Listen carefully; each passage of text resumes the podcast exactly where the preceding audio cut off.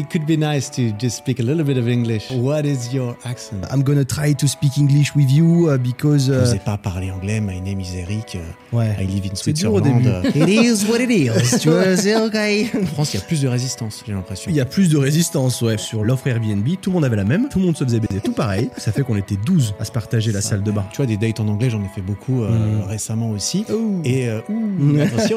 Putain, ils te mettent la pression quand même. Il Hein me dit I'm coming for you. j'ai pris des cours d'italien Ouais. pour valider des crédits universitaires. Mais c'était aussi parce que j'étais avec une copine italienne à ce moment-là. Sauf que moi, j'avais regardé, je vois L-O-A-N, je dis I made a bank Loan. je dis La seule intimité que j'avais, c'est quand j'allais m'enfermer dans les chiottes, tu vois. je dormais avec un mec. En France, j'ai beaucoup notifié ça, c'est qu'il y a ce jugement très constant. La plupart des gens s'en battent les couilles Ouais. parce qu'ils pensent à eux-mêmes. La meuf, elle sonne à la maison, je lui ouvre en caleçon. Bah, Quentin, mec, euh, un énorme plaisir de t'accueillir chez moi sur ce podcast, euh, d'autant plus. Donc, merci de. Ouais, c'est route. ultra partagé. On vit à une heure et demie de différence et pourtant j'étais jamais venu encore et, euh, et c'est trop cool. Ça fait, ça fait plaisir. On a fait petite pizza hier, petite discussion, parler d'entrepreneuriat, de création. Mais on a tellement, tu sais que j'y pensais hier soir en vrai, on s'est posé là avec une binouse, on a tellement parlé, je me suis dit on aurait déjà fait deux podcasts. Ouais, justement. C'est pour ça, c'est un peu cette, cette différence entre tiens, on rencontre un mec, bah, des fois je suis là en mode où t'es là, ouais, on va pas trop parler parce que Mm. il faut que ça reste spontané pour le podcast et Ouais. tout. Mais on n'a pas trop parlé du sujet, euh, du sujet non, mais euh, c'est du vrai jour que est allé dans aborder. tellement de choses différentes, mais en vrai, ça aurait pu être pertinent. Il y a des fois, tu vois, pas plus tard que. Enfin, pas plus tard que déjà il y a bien un an quand j'avais eu euh, Tristan au, té- au Ouais. téléphone pour un podcast, lui me disait qu'il voulait le faire, il l'a toujours pas fait. Ah bah oui, son Mais podcast. il voulait dis. faire un podcast. Voilà, C'est vrai, c'est j'avais écouté Et l'épisode. il m'avait dit, je veux justement enregistrer des conversations comme ça qui sont pas spécialement préparées, qui sont spontanées. Ouais. Et t'es chez un pote ou quoi, et tu, tu enregistres. En fait, tu discutes et en fait, et ça fait du contenu intéressant et Mhm. pertinent. Et c'est typiquement ce qu'on a fait hier soir. Bon, après, forcément, on va, on va aller aussi dans des détails qui sont off caméra, donc on n'a pas spécialement envie de parler dans la vie de tous les jours, enfin, dont on n'a pas envie de parler pour tout le monde. Ouais, bien sûr. Mais, euh, mais sinon, ouais, il y avait une- il y avait une bonne base. Ouais, ouais, je, je reconnais, c'était cool. Le truc, c'est qu'ensuite, tu vas enregistrer des discussions entre potes, mais après, tu vois, t'as envie que ça soit bien, t'as envie que ça soit quali. Là, on se retrouve avec des caméras, des micros et tout. Ouais. Ça s'improvise difficilement, tu vois. C'est ça le truc aussi. Enfin bref, on va pas se plaindre. Là, on a essayé. Là, c'est un nouveau spot. Hein, si vous regardez stylé, la, vrai, hein. vous regardez la vidéo, on est dans mon salon. J'ai mon, mon nouveau pouf là, je suis dedans. Le fat boy. Le fat boy. Et puis, euh, et puis, on va essayer de taper la discussion. Ah, c'est trop cool. Proposer, enfin, euh, profitez du fait que ce soit maintenant disponible sur euh, Spotify et toi tu les mets sur YouTube en plus de ça. ouais, ouais. Mais si vous faites d'habitude que de l'audio, bah Spotify, vous avez les deux quoi. C'est génial. Mhm.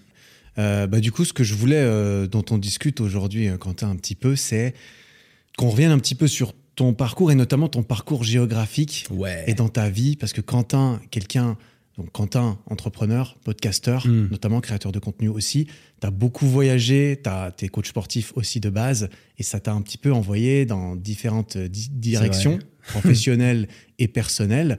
Et tu es parti assez jeune, tu as fait plusieurs Mm. pays, tu as dû apprendre une nouvelle langue, Ouais. tu as pris des risques en partant et en, en essayant de lancer des, des entreprises et tout. Et je trouvais ça intéressant, en fait, ce que toi, tu pouvais probablement, ce que tu en as très certainement tiré Ouais. De ces voyages en termes de toi-même, ta personne, en termes de connecter avec d'autres personnes, de nouvelles cultures, de nouvelles langues, de nouvelles façons de vivre. Mhm. Parce que quand on reste dans son village toute sa vie, bah forcément, on, on est limité en termes de, de- d'expérience Ouais, de ouais, vie. d'épanouissement et d'ouverture Et, d'esprit, bien euh, sûr. ouais. Co- comment est-ce que toi, tu as commencé? Quel a été ton premier déclic et ton premier voyage en dehors de la France? Parce que tu es né en, en France. Je suis né en France, bien sûr. Je suis parti tôt, enfin tôt, ça va dépendre encore pour qui. Mais après, c'est pareil, à l'heure d'aujourd'hui, c'était plus facile qu'il y a 10 ans, évidemment. Enfin, c'est plus facile qu'il y a 10 ans, parce que tu as des gens qui ont l'opportunité, parce qu'ils ont par exemple des parents blindés, qui vont faire de l'Erasmus à 16-17 ans. Et c'est cool. Mais Mhm. quand tu pars et que tu habites avec ton couteau et que tu fais un prêt étudiant, parce que tu es tout seul, en fait, tu es livré à toi-même, je trouve que c'est ça qui te forge le mieux Mhm. et c'est ce qui m'est arrivé. euh, et et le, là, là-dessus, j'aimerais préciser, c'est vous, vous êtes à une décision près, en fait. S- J'achète ce billet d'avion, je pars, je fais ça, Mhm. et ça peut changer ta vie du tout au tout.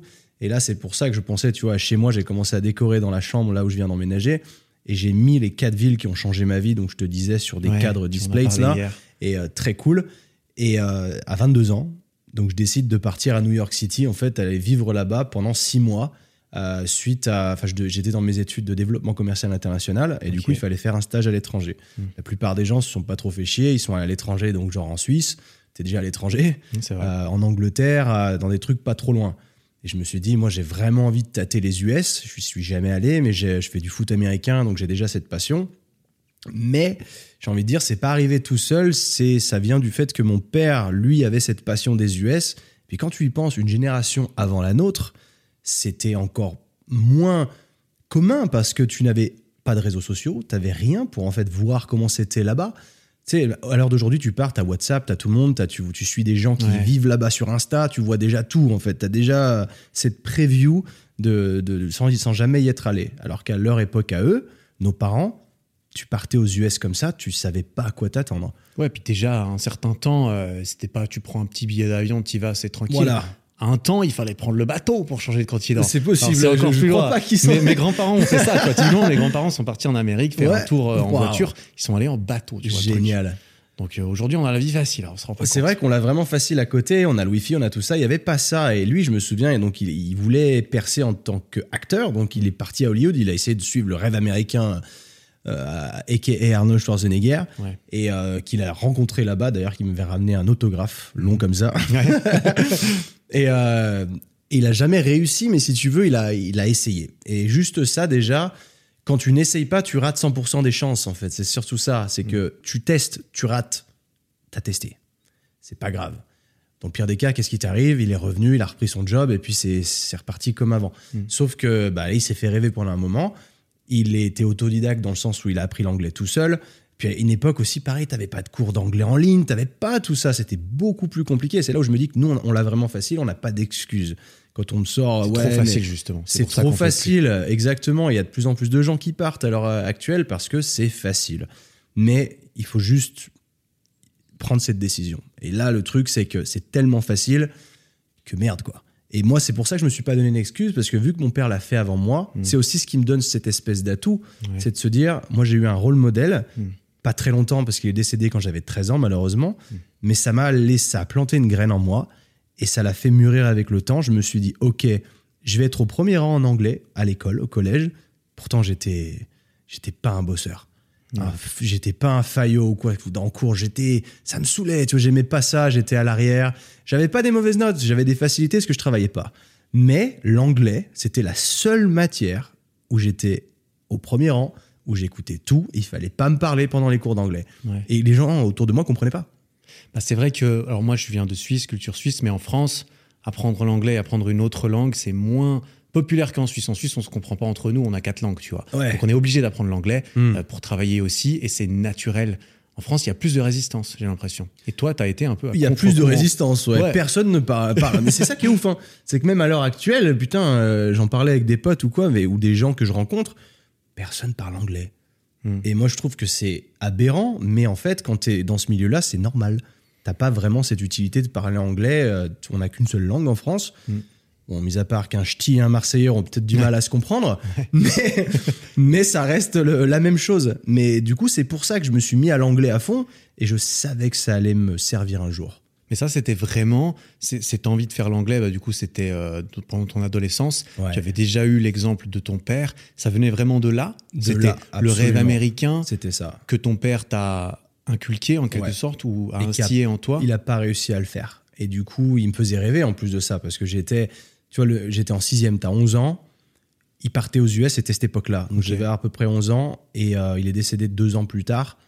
Et euh, il me ramenait tout le temps des trucs des US. Du, t'avais l'impression qu'il était allé dans le futur. Ouais. Et qu'il revenait, et qu'il te ramenait des trucs, tu disais, mais, mais qu'est-ce que c'est que Qu'est-ce ça que c'est ouais. C'est quoi? Et puis du coup, des fois, tu les prenais pour aller à l'école et les gens, Ah, tu Tu sais, C'était incroyable. Mhm. Et je me disais, mais il faut que j'y aille, c'est notre planète, c'est un truc de fou. Puis il était à Los Angeles. Et moi, jusqu'à il y a encore six mois, j'y étais jamais allé. Mhm. Donc du coup, ça a build up, tu vois, ça.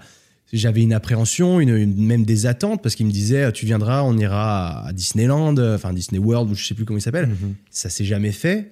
Mais du coup, je, il me faisait languir. C'était, putain, ça a l'air d'être un truc de fou. T'as bien vendu le. Il m'a bien vendu le truc La pour le coup. promise. Ouais. Et après, bah, c'est là où je me suis dit, il faut que j'apprenne l'anglais. Parce que lui, quand il parlait anglais, ça me faisait halluciner. Surtout quand t'es gosse, t'entends ton père parler une autre langue. Tu regardes, tu sais, tu fais, c'est quoi Tu comprends Parce que tu sais, rien. l'intonation de voix, la voix même se modifie un petit peu. Mhm. Et là, t'hallucines en fait, parce que tu le reconnais plus. Parce que la voix, c'est quand même comme ça que tu, tu reconnais tout de suite une personne. Et là, c'est eux. C'est quoi cette langue qui sort de sa bouche? Et puis une maîtrise, un accent américain. Des, enfin, le mec était vraiment euh, implanté, impliqué. C'était incroyable. Et euh, c'est ça qui m'a donné l'envie. Parce que sinon, c'est vrai que je ne sais pas, si j'avais pas eu son exemple, si je me serais sorti les doigts en anglais.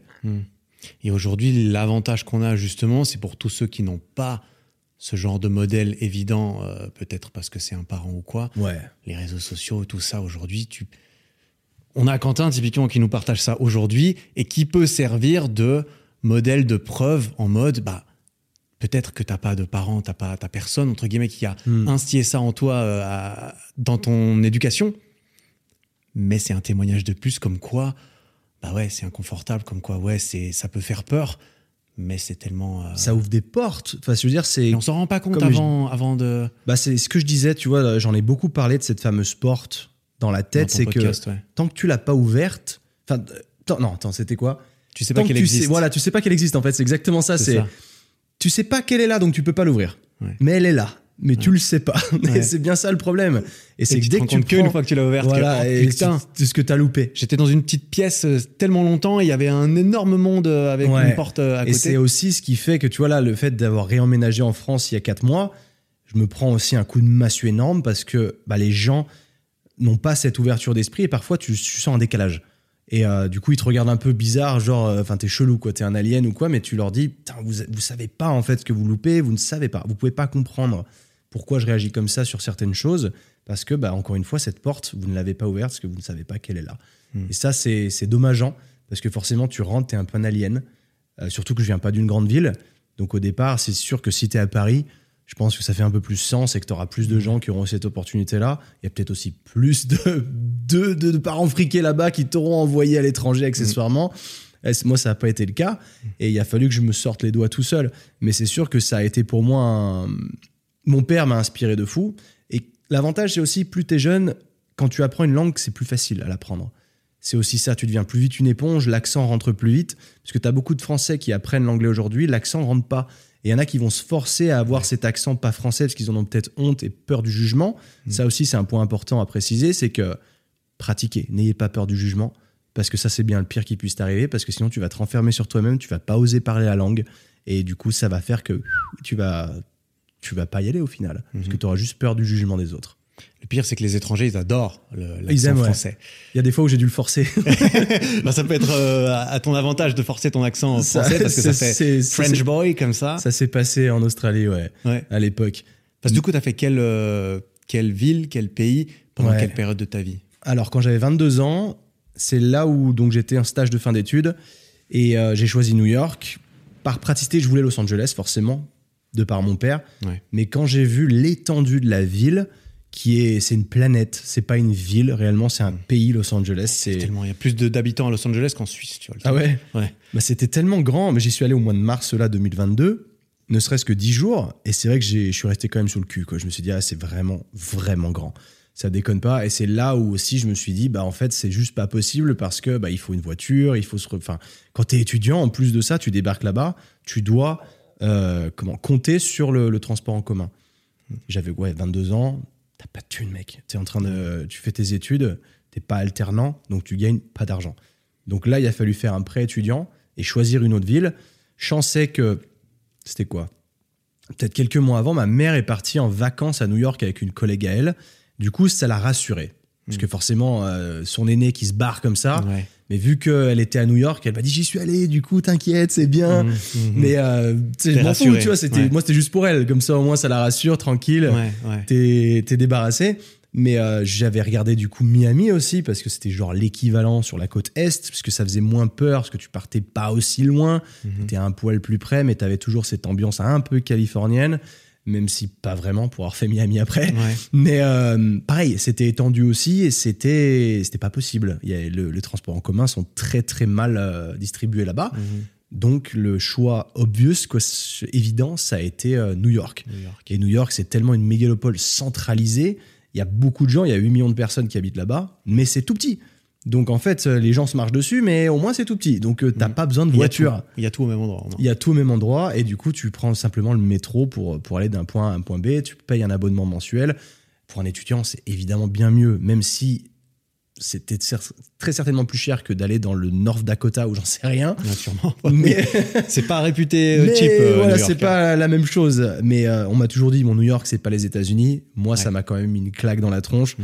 Et euh, je regrette absolument pas. Et ça a été, à l'heure d'aujourd'hui, la meilleure décision de toute ma vie. Ouais, Parce parce que quand c'est tu- ce qui a aussi planté la graine pour recommencer et qui t'a réassuré toi, rassuré toi pour. Qui m'a montré un petit peu de ça. Parce que forcément, Los Angeles, c'est encore autre chose. De ce que j'avais pu en entendre parler de mon père. Mais je m'étais dit, New York, c'est déjà le premier truc. C'est cet aperçu. Tout le temps, les gens me disaient, c'est pas les US, c'est pas les US. Ça reste pas la France non ça plus. reste quoi. pas la France, voilà, Ah ouais, c'est quand même, quand France, quand américain. Donc, euh, et moi, j'ai beaucoup, beaucoup aimé cette ville et c'est resté ancré. Et euh, quand je suis rentré en France, c'est là où je me suis tapé une mini dépression. Dans le sens, enfin, je vais pas m'auto-diagnostiquer une dépression, tu vois, mais je me suis pas senti bien. T'es déprimé en tout cas. Ouais, déprimé, ouais. Parce que t'es resté combien de temps à New York? Six mois Six mois, c'était juste pour, pour le stage de fin pour le d'études. stage. Donc t'es fait, allé là-bas, j'ai fait peu- six mois et t'es rentré. Si je suis honnête, j'étais pas très très légal parce que tu dois faire trois mois maximum. D'accord. Alors j'ai fait trois mois, je suis revenu une semaine en France, j'ai Ah, refait t'as trois mois. un visa euh, trois mois, Euh, je sais pas quoi. ouais, ouais, du coup, ouais, et pour être sûr, pour être sûr de pas être emmerdé à la frontière, j'ai pris ouais. un autre aéroport. Ah oui, Donc, carrément. comme ça, je suis pas Ah oui, tu te euh, sentais vraiment pas complètement sûr de toi là. Bah, en fait, si je te, je te raconte ma première expérience, elle a été glauque à mourir, et c'était très très mauvaise expérience d'ailleurs. Ouais. T'arrives à New York début janvier, Donc tout seul. tout seul. Tu débarques, première fois, Première tu fois, la je me France, casse tout comme seul, ça, ta valise. ouais. Tu peux compter que sur toi et, et téléphoner à ta mère sur un autre continent, mais bon. Mais bah, venir te le chercher non téléphone, ça passait pas. Ouais. que T'avais pas à l'époque les forfaits free qui passent aux Ouais, US, machin, tout ça. Donc livré à toi-même. Donc t'es vraiment livré à toi-même parce qu'au début c'est nos services sur ton téléphone. hein. Donc Ça euh, fait peur, ça. hein. La première fois que j'ai quitté le- l'Europe, ça m'a fait peur aussi. Et du coup, j'arrive à l'aéroport JFK, donc John Fitzgerald Kennedy. Et euh, eux, ils ont déjà les, les douanes américaines, ça fait peur. Hmm. C'est fait pour te faire flipper. Ouais. Tu vois des écrans avec des mecs avec des chiens, des trucs. et Putain, T'as l'impression d'être un criminel alors que t'as absolument rien à te reprocher. Sauf que moi, quelque part, je venais sans visa, quoi. Parce que je venais chercher un stage, mais il fallait que je dise que j'étais là pour les vacances. Hmm. Et je m'étais fait un scénario. Faites jamais ça. un scénario dans la tête pour essayer d'argumenter mon cas. Ce que Ouais. j'avais, j'aurais pas dû faire parce qu'au final, tu dis, bah, je suis en vacances. Et puis le mec s'en branle. et Ouais, il laisse passer. sûr, Sauf que moi, je suis commen- j'ai commencé à rentrer dans mes, dans mon Ouais, argumentation. Et là, le mec se méfie, du coup. Bah oui, parce qu'il sent que t'es pas complètement sûr de ton Ouais. histoire, quoi. Et puis, t'as un anglais qui est encore approximatif parce que Ouais. tu ne connais que ton anglais scolaire, Ouais. qui certes t'aide, mais là, tu tombes nez à nez avec un natif. Le mec te parle vite, avec son accent. Et là, t'es, euh, mais c'est pas la prof, là. c'est est pas la- intimidant en plus. Parce Il est que intimidant, c'est un flic. C'est un est- douanier ou un flic avec Ouais. des chiens et qui te regarde en mode euh, qu'est-ce que tu viens. Et là, d'ailleurs, il m'avait fait. euh, bah, tu vois, c'est une partie du tatouage que je fais enlever d'ailleurs. Parce que j'ai pas besoin de ça sur, euh, sur mon bras, mais je vais t'expliquer pourquoi. J'arrive vers ce mec et je stresse. Déjà, je suis pas bien. Pourquoi? Évidemment, c'est pas utile. Et il me dit, du coup, qu'est-ce que tu viens faire là? Euh, Je lui dis, bah, je viens là en tant que touriste euh, parce que. euh, et je sais plus ce que je lui raconte, mais je sens que je me paume, tu sais, je fais. Je dis quoi, je dis quoi, je dis quoi, je quoi dis quoi. histoire? Je dis là, ouais, pour les loisirs, je suis là, machin. Et après, il me dit, attends, du coup, euh, t'as de l'argent de côté? Euh, Ouais, j'ai fait un prêt bancaire. Et là, je fais, comment on dit prêt bancaire? Loan. Euh, mais c'est loan, ouais, c'est. L-O-A-N. Ouais, sauf que moi, j'avais regardé, je vois L-O-A-N, je dis Loan. Loan. Je dis, Bah oui, normal. Et il me dit, du coup, je comprends pas. Je dis, ouais, j'ai dû lui dire avec un anglais pété, I made a bank Loan. Et, et je pense qu'il a dû comprendre, mais Ouais. il me dit, ouais, je comprends pas ce que tu me dis, ça a pas de sens. Et là, je commence à suer. Je Oh, s'il me renvoie chez moi, parce que j'avais entendu des histoires, évidemment, de très certainement déformés, redéformés, que si ça leur plaît pas, ils te mettent dans le prochain vol et c'est ciao, bonsoir, tu retournes chez toi en France. Et je voulais sur- surtout pas ça.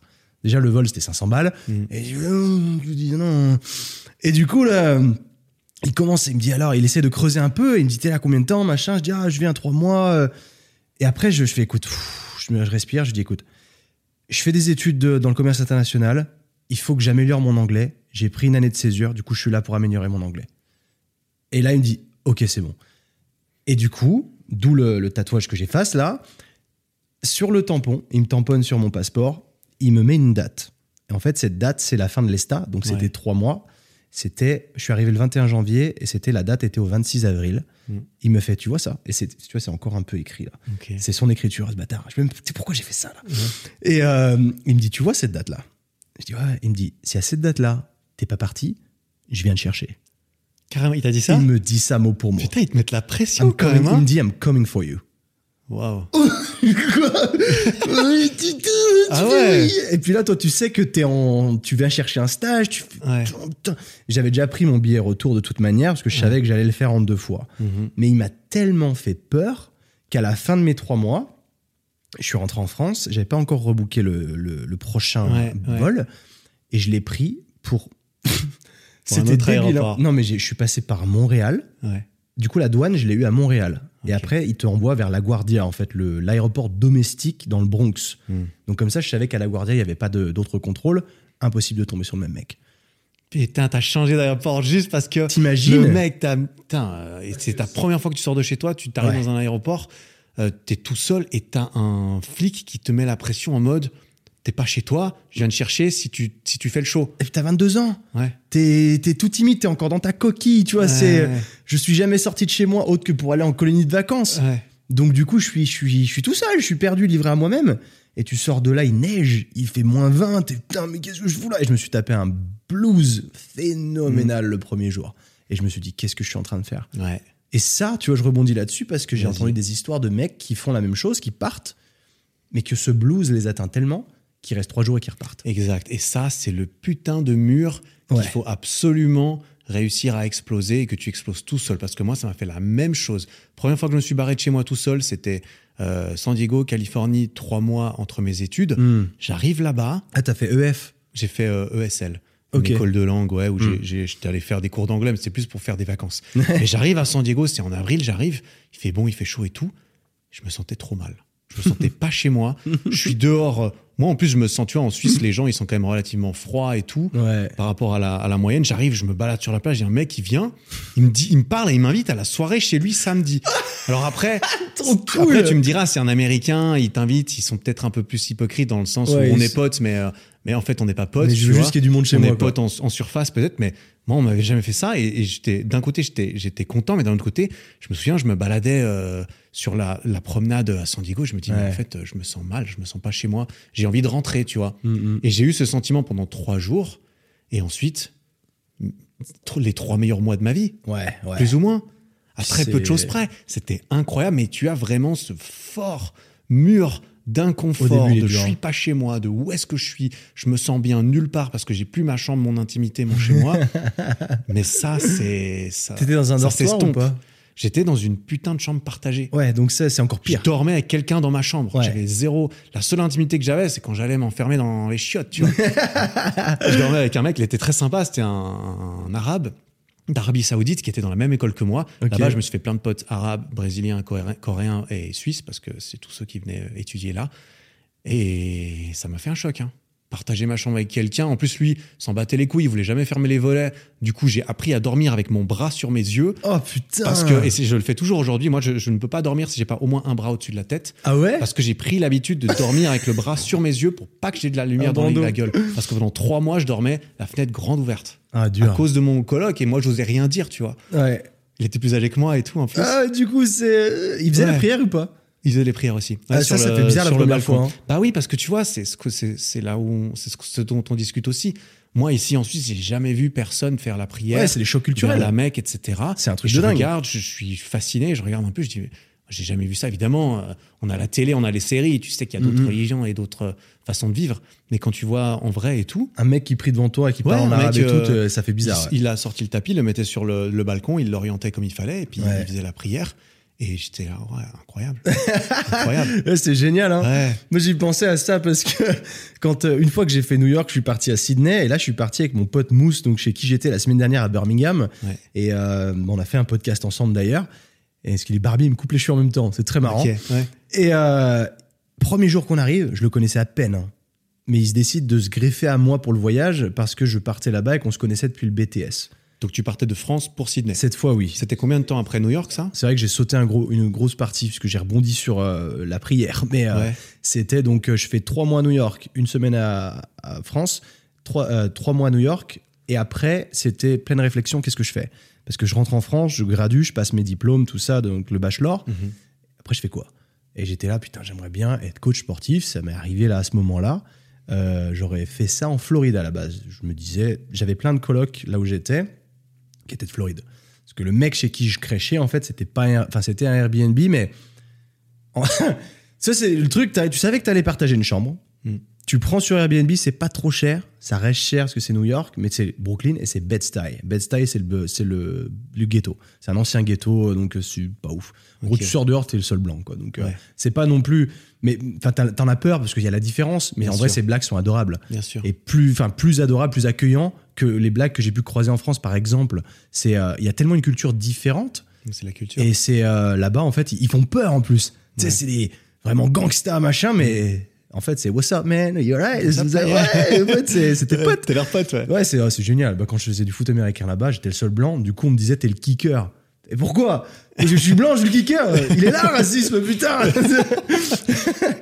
Et non, c'était génial. J'ai été accueilli comme jamais en plus de ça. Mais du coup, le mec qui avait fait le Airbnb, c'était un, bah, c'était un blanc pour le coup, mais de, de Floride, qui lui avait fait ses études là-bas à Florida State. Et du coup, il avait des potes qui venaient. Et en fait, il avait monté un business, mec très smart, qui aujourd'hui a plus d'un million d'abonnés sur YouTube. Parce qu'il a eu une idée à la con de, de racheter, enfin de faire investir un projet pour racheter une ville fantôme au large de Los Angeles. Incroyable. Ça s'appelle. Cerro Gordo. Tu regarderas. Et le mec, il vit là-bas tout seul. Et il va dans les mines et il retape tout. Et c'est c'est débile. Et du coup, aujourd'hui, ça a explosé. Et il est ultra connu. Ouais. Donc c'est incroyable. Mais du coup, à l'époque, c'était ce petit mec euh, qui était euh, juste smart, mais qui avait du coup, pour payer ses études euh, à New York, qui avait ouvert ce. Il louait un appart et il sous-louait du coup les chambres, D'accord. mais il mettait beaucoup de lits. Comme ça, c'était un hostel en fait. plus de thunes, quoi. Voilà. Et en fait, donc sur l'offre Airbnb, tout le monde avait la même. Tout le monde se faisait baiser tout pareil. Parce que sur l'annonce, t'avais le grand salon avec un angle grand. Ouais. T'avais la salle de bain, tu voyais tout. Et dans la chambre, tu voyais un lit superposé. Tu vois, bah, c'est pas grave, c'est bon, on est que deux, tranquille. Puis en fait, t'arrives et tu rentres dans la chambre et il y en a trois des lits superposés. Et tu fais, oh putain. En fait, euh, bah, alors, il y avait une chambre de 6, une chambre de 5. Ouais. Il y avait un lit simple tout seul que j'ai essayé de réquisitionner après, que j'ai eu pendant longtemps, parce que moi j'étais là-bas pour longtemps. Et la plupart des gens qui venaient dans des hostels, Ouais, c'était. hostel c'est auberge de jeunesse en français, euh, qui ils venaient pour 3-4 jours. Mais vu que moi j'étais 6 mois, j'ai dit je veux le meilleur lit, vous me faites pas chier quoi. C'est, euh, je suis le doyen ici. Ouais, voilà. Et au final, tu arrives dans un lieu où tu partages ta chambre, mais vous êtes cinq dans la chambre, et ça, c'est chaud. Et tu as une salle de bain, quoi. Donc, c'était. c'était et tu avais une salle de bain pour les deux chambres. Ça, c'était à New York? Ouais. Ah ouais, t'as vraiment été mis à la dure. euh, C'était dur. Bon, après, quand t'as pas de thunes, t'es pas t'es T'as pas le obligé. choix. hein. T'es- T'as pas le choix. Je, New sais plus combien cher. je payais. Je payais genre 600 dollars le mois, quand même. hein. Incroyable, pour une chambre à 5 partagée dans un petit Ouais. truc et tout. Et c'était mon prêt étudiant qui payait, euh, qui payait ça. Et ça avait été une grosse galère. Parce que t'es 5. En fait, t'avais deux salles de bain, mais t'en avais qu'une seule qui avait une douche. Hmm. Ce qui fait que c'était partagé entre 10 personnes, la douche.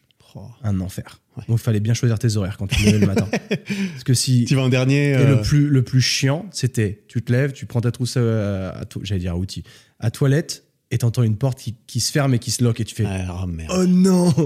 Et puis si c'était une nana, là t'étais mort pour une demi-heure. Ah putain. Ah c'était un enfer. Ça par contre c'était euh, c'était très très Bon, dur. au moins, tout a eu. Enfin, tout.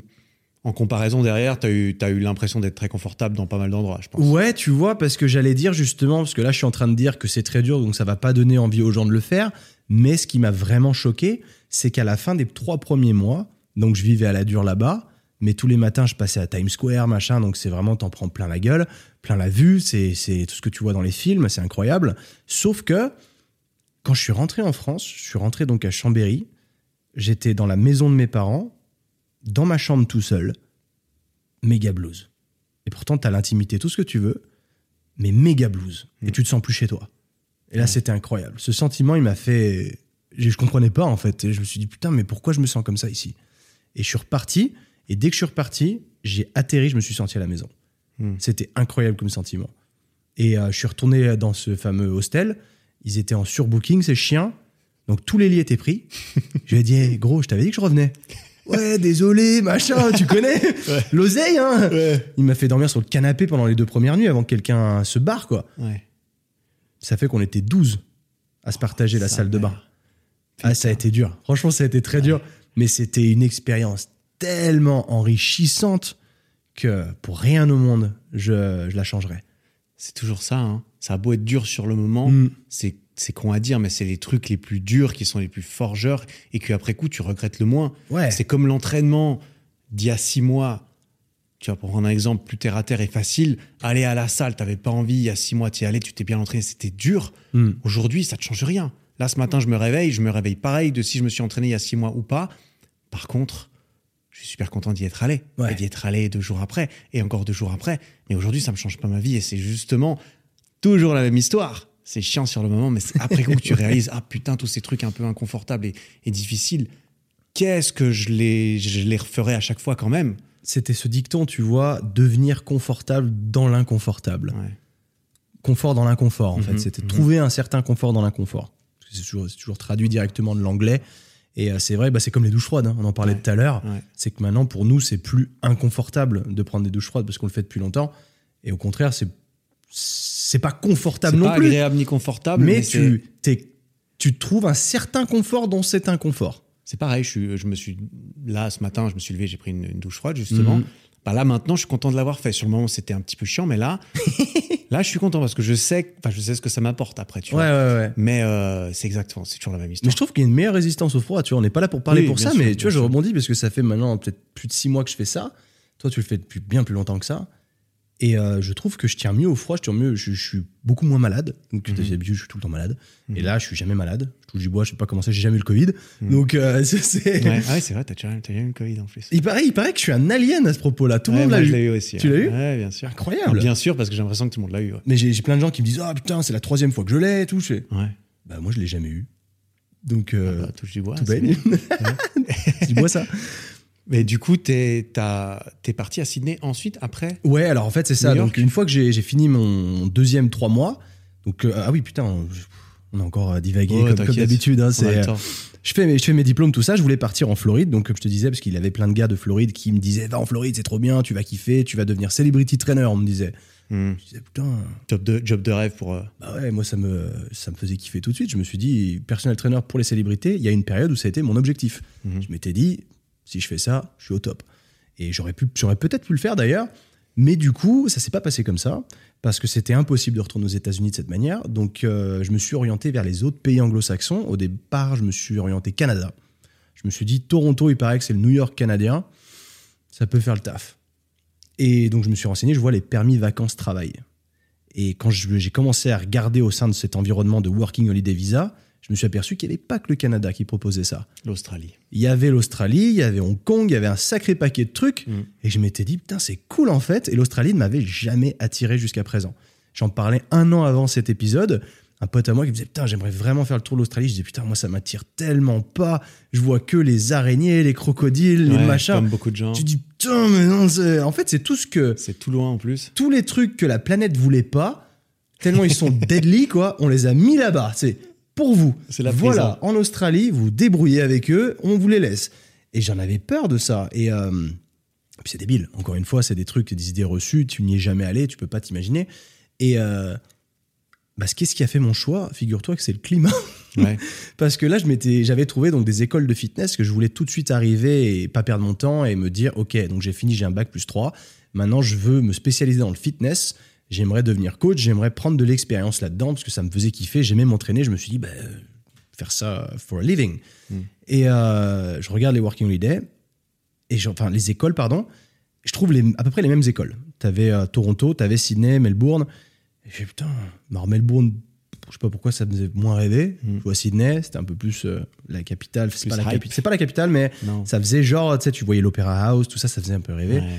Et je me suis dit, putain, et j'ai regardé après les climats. J'ai ouvert Toronto, Sydney.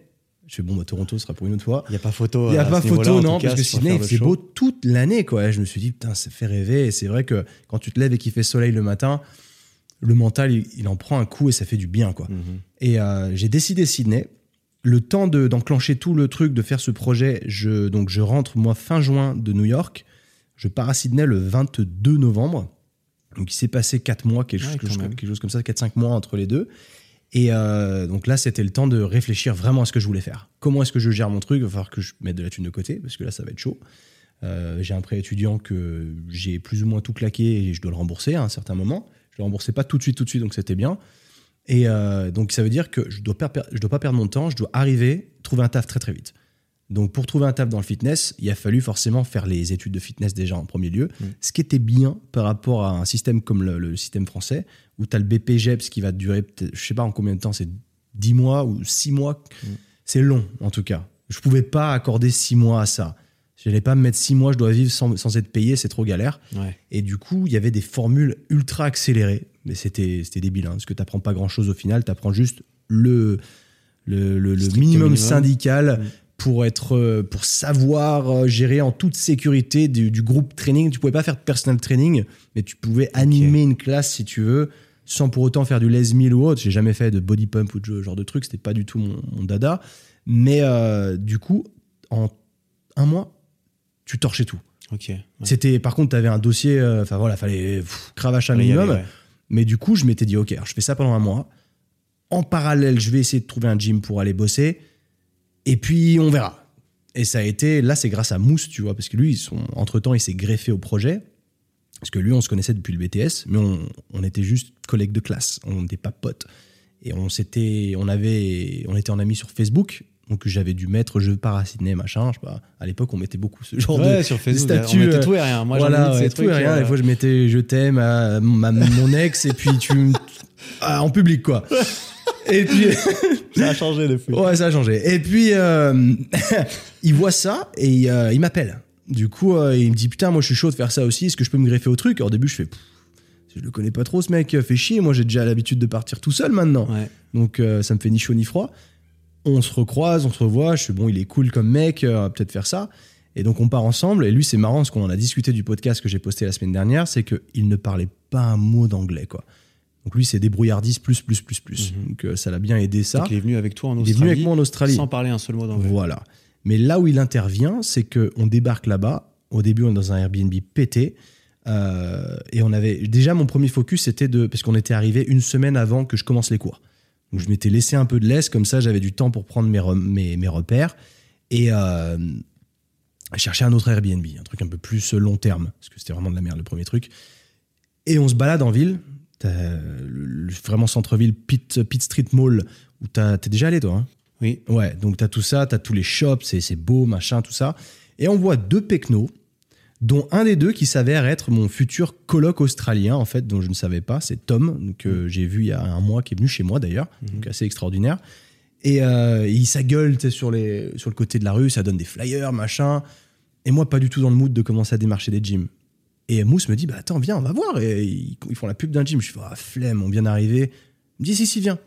Bah, heureusement qu'il a fait ça ce jour-là, parce que ça aurait pu tout changer. Et du coup, on discute avec les mecs. Ils nous font descendre dans ce fameux gym qui était en souterrain. Et là, je vois un sled. C'est le truc, le traîneau. Donc, il y en a maintenant, ça commence à se démocratiser un peu en France. À l'époque, c'était impossible d'en trouver. Et pour le foot américain, c'était génial. Mhm. Moi, j'étais, putain, en fait, je veux bosser ici, c'est ouf. tu traînes des poids sur une, sur une piste. Ouais, c'est ça, c'est ça. Ouais. Et du coup, je, je prends un abonnement dans ce gym. Je fais OK, c'est bien. J'ai dit, est-ce que vous cherchez du monde? Oui, on cherche du monde. Et tout. Putain, je, je Et commence les cours là bientôt. engagé. euh, Et du, du coup, je. Non, bah non, pas comme ça. Malheureusement, ça aurait été plus beau. Ouais. Non, là, là, j'avais une analogie où je disais justement, au lieu de poser mon CV à 50 endroits différents, j'ai posé le même 50 fois au même endroit. Et c'est ça qui, qui a marché là-bas parce que j'ai été très chiant. Et je pense qu'au bout d'un moment, ils en avaient marre. Ils ont dit prenez ce mec parce que c'est c'est plus possible. Et comme quoi ça, ça, Ça a marché. C'est a juste marché, la preuve ouais. que euh, parfois euh, taper la tête plusieurs fois dans le même mur, bah, il finit par casser. si tu tapes toujours au même endroit, tu as plus de chances de péter le mur que si tu tapes euh, à Exactement. 14 coins différents à chaque C'est fois. tu ça, hein, c'est vraiment ça. Et, euh, et j'étais en train de faire ma certification de fitness, ça s'appelle la certification 3. Mm. Et il me disait, t'en es où T'en es où dans ton truc? Je dis, ah, j'ai bientôt fini, machin. Mais je dis, mais moi, je veux te recruter, même si je suis en réception, même si je nettoie les serviettes, je m'en fous. Moi, je veux bosser ici. Et du coup, j'y allais m'entraîner tous les jours. Mais à chaque fois, je leur glissais un mot. Ouais. Chaque fois, j'essayais de rencontrer un une personne du staff différente. T'es ce pour, euh, membre euh, qui veut se faire engager, Ouais. mais tu peux pas virer parce qu'il a son abonnement chez toi. Quoi. Ouais, et puis tu- c'est ça. Et puis je sympathisais avec tout le monde. Le staff, tout ça. Il y a un moment, pareil, il y a le, le, le- merde, le, le directeur du, du gym que je croise et je lui dis bonjour, genre, et il fait ah euh, le français, euh, ouais, bah, ouais, ouais, c'est lui là, le chiant là, c'est lui. Et euh, du coup, je finis ma certif et au bout d'un moment, il me rappelle. Donc ouais, du coup, euh, t'es venu postuler, machin. Ah ouais, ouais, ouais, t'es dispo quand? Tout de suite, si tu veux. Ouais. Donc, euh, ils m'ont donné rapidement un entretien, rapidement un deuxième entretien. Et il s'avère que j'ai été pris, on était deux à être pris sur 16 personnes. Mm. Donc ça a été cool parce que moi, j'ai eu le- la frontière de. Tu es sur un working holiday visa, ce qui fait que tu as le droit de ne bosser que six mois chez le même employeur. Ouais, Et ça, je le savais pas. ah, c'est Je chez le m'étais pas assez renseigné. Et en fait, tu as 12 mois de, de- de visa, mais tu peux faire 6 mois là, 6 mois là-bas. Tu peux pas faire 12 mois au même endroit. Et ça, je ne le savais pas. Et j'avais dit, bah, je vais me débrouiller, je ferai un visa étudiant, machin. Je leur avais vendu le truc, genre, euh, c'est bon, je suis déter. Et ils m'ont donné le job. Donc c'est bien parce que j'ai commencé, tu vois, j'ai débarqué là-bas le 22 novembre. J'ai fait ma certif pendant presque tout décembre. Et j'ai eu un job début janvier, quoi. Mhm. Donc ça a attaqué fort tout de suite. J'étais pas payé de ouf au début parce que je faisais pas masse d'heures. Et plus le temps est passé, et plus je gonflais mes heures, et plus je m'en sortais, quoi.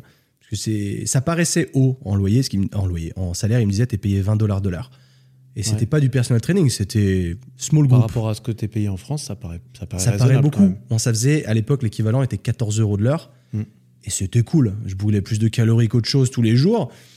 Mais sur le moment, tu te dis ça va. C'est Mhm. qu'après, une fois que tu as mangé de l'expérience, tu te dis en fait, je veux plus. Et après, j'ai été pris chez F45 et là, j'étais payé 42 de l'heure pour la même chose. Mhm.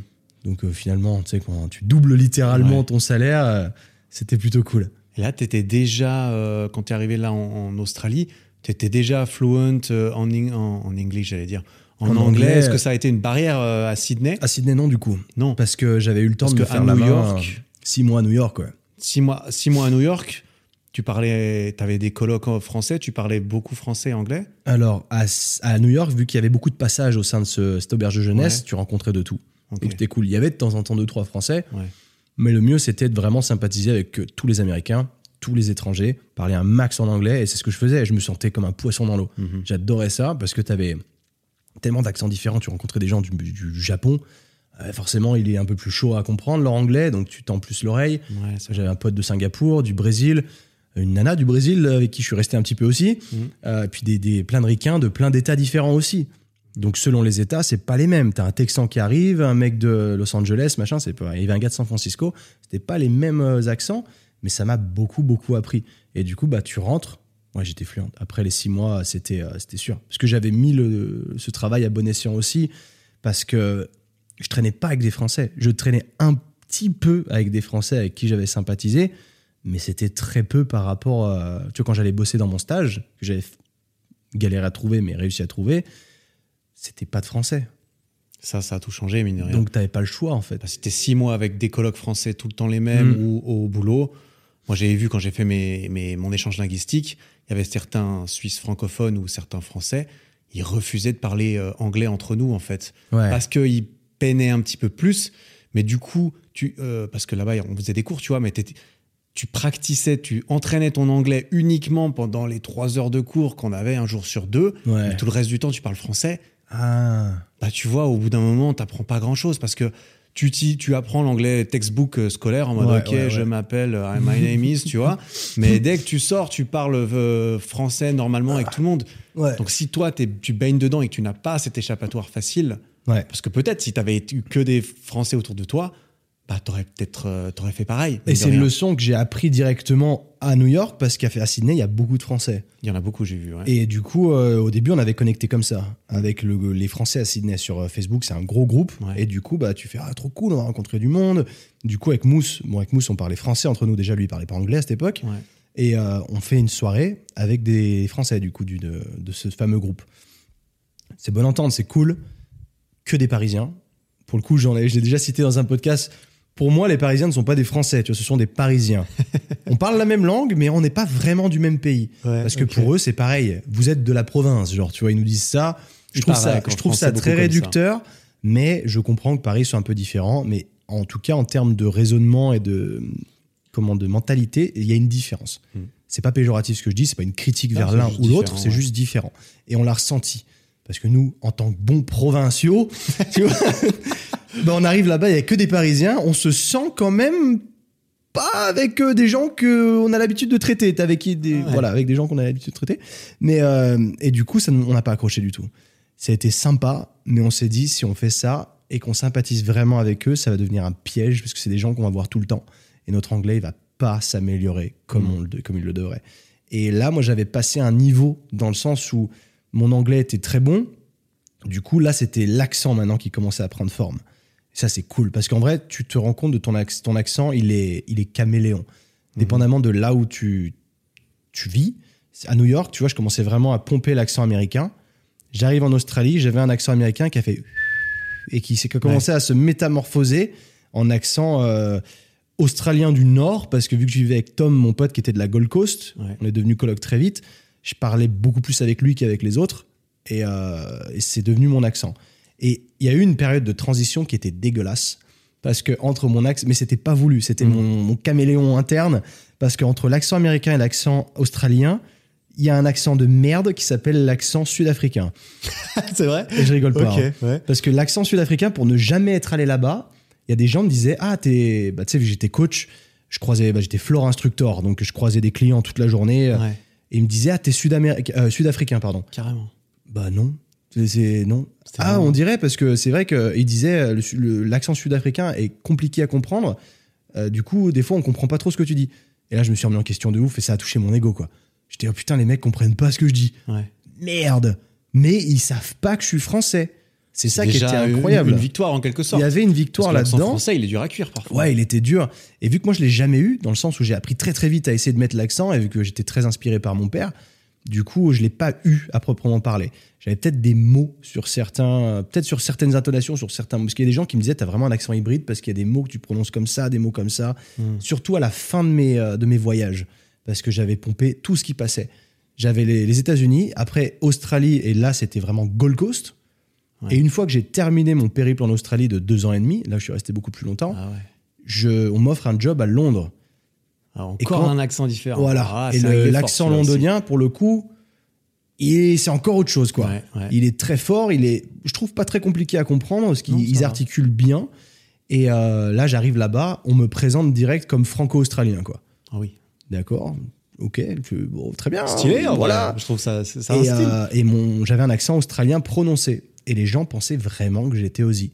Hmm. Et euh, il y a même une fois une cliente, je discute avec, et à un moment, je trouve pas un mot. Et je lui dis, tu dis comment ce mot? Et elle me dit, mais en Australie, vous le dites comment? Je dis, mais je suis pas australien. ah bon? Bah, je- croire que tu avais réussi à. Ouais, quelque part, c'est aussi une petite réussi victoire, à ça. t'émanciper manifes- manifestement parce que tu vois t'es plus oh c'est juste le French boy Ouais. là t'es vraiment suis- t'es australien c'est à dire que tu t'avais fait ton taf J'étais vraiment, euh, j'avais creusé bien. J'étais sous la, la bannière euh, étrangère, quoi. J'étais Ouais. plus du tout euh, français, quoi. Et quand je suis parti de Londres, donc après j'ai emménagé en France, mais après j'ai emménagé donc en Espagne, donc rien à voir. C'est là où mon accent c'était n'importe quoi. T'as un espèce de melting pot Là, de- c'est un gros, gros mélange et les gens ne savent jamais d'où je suis.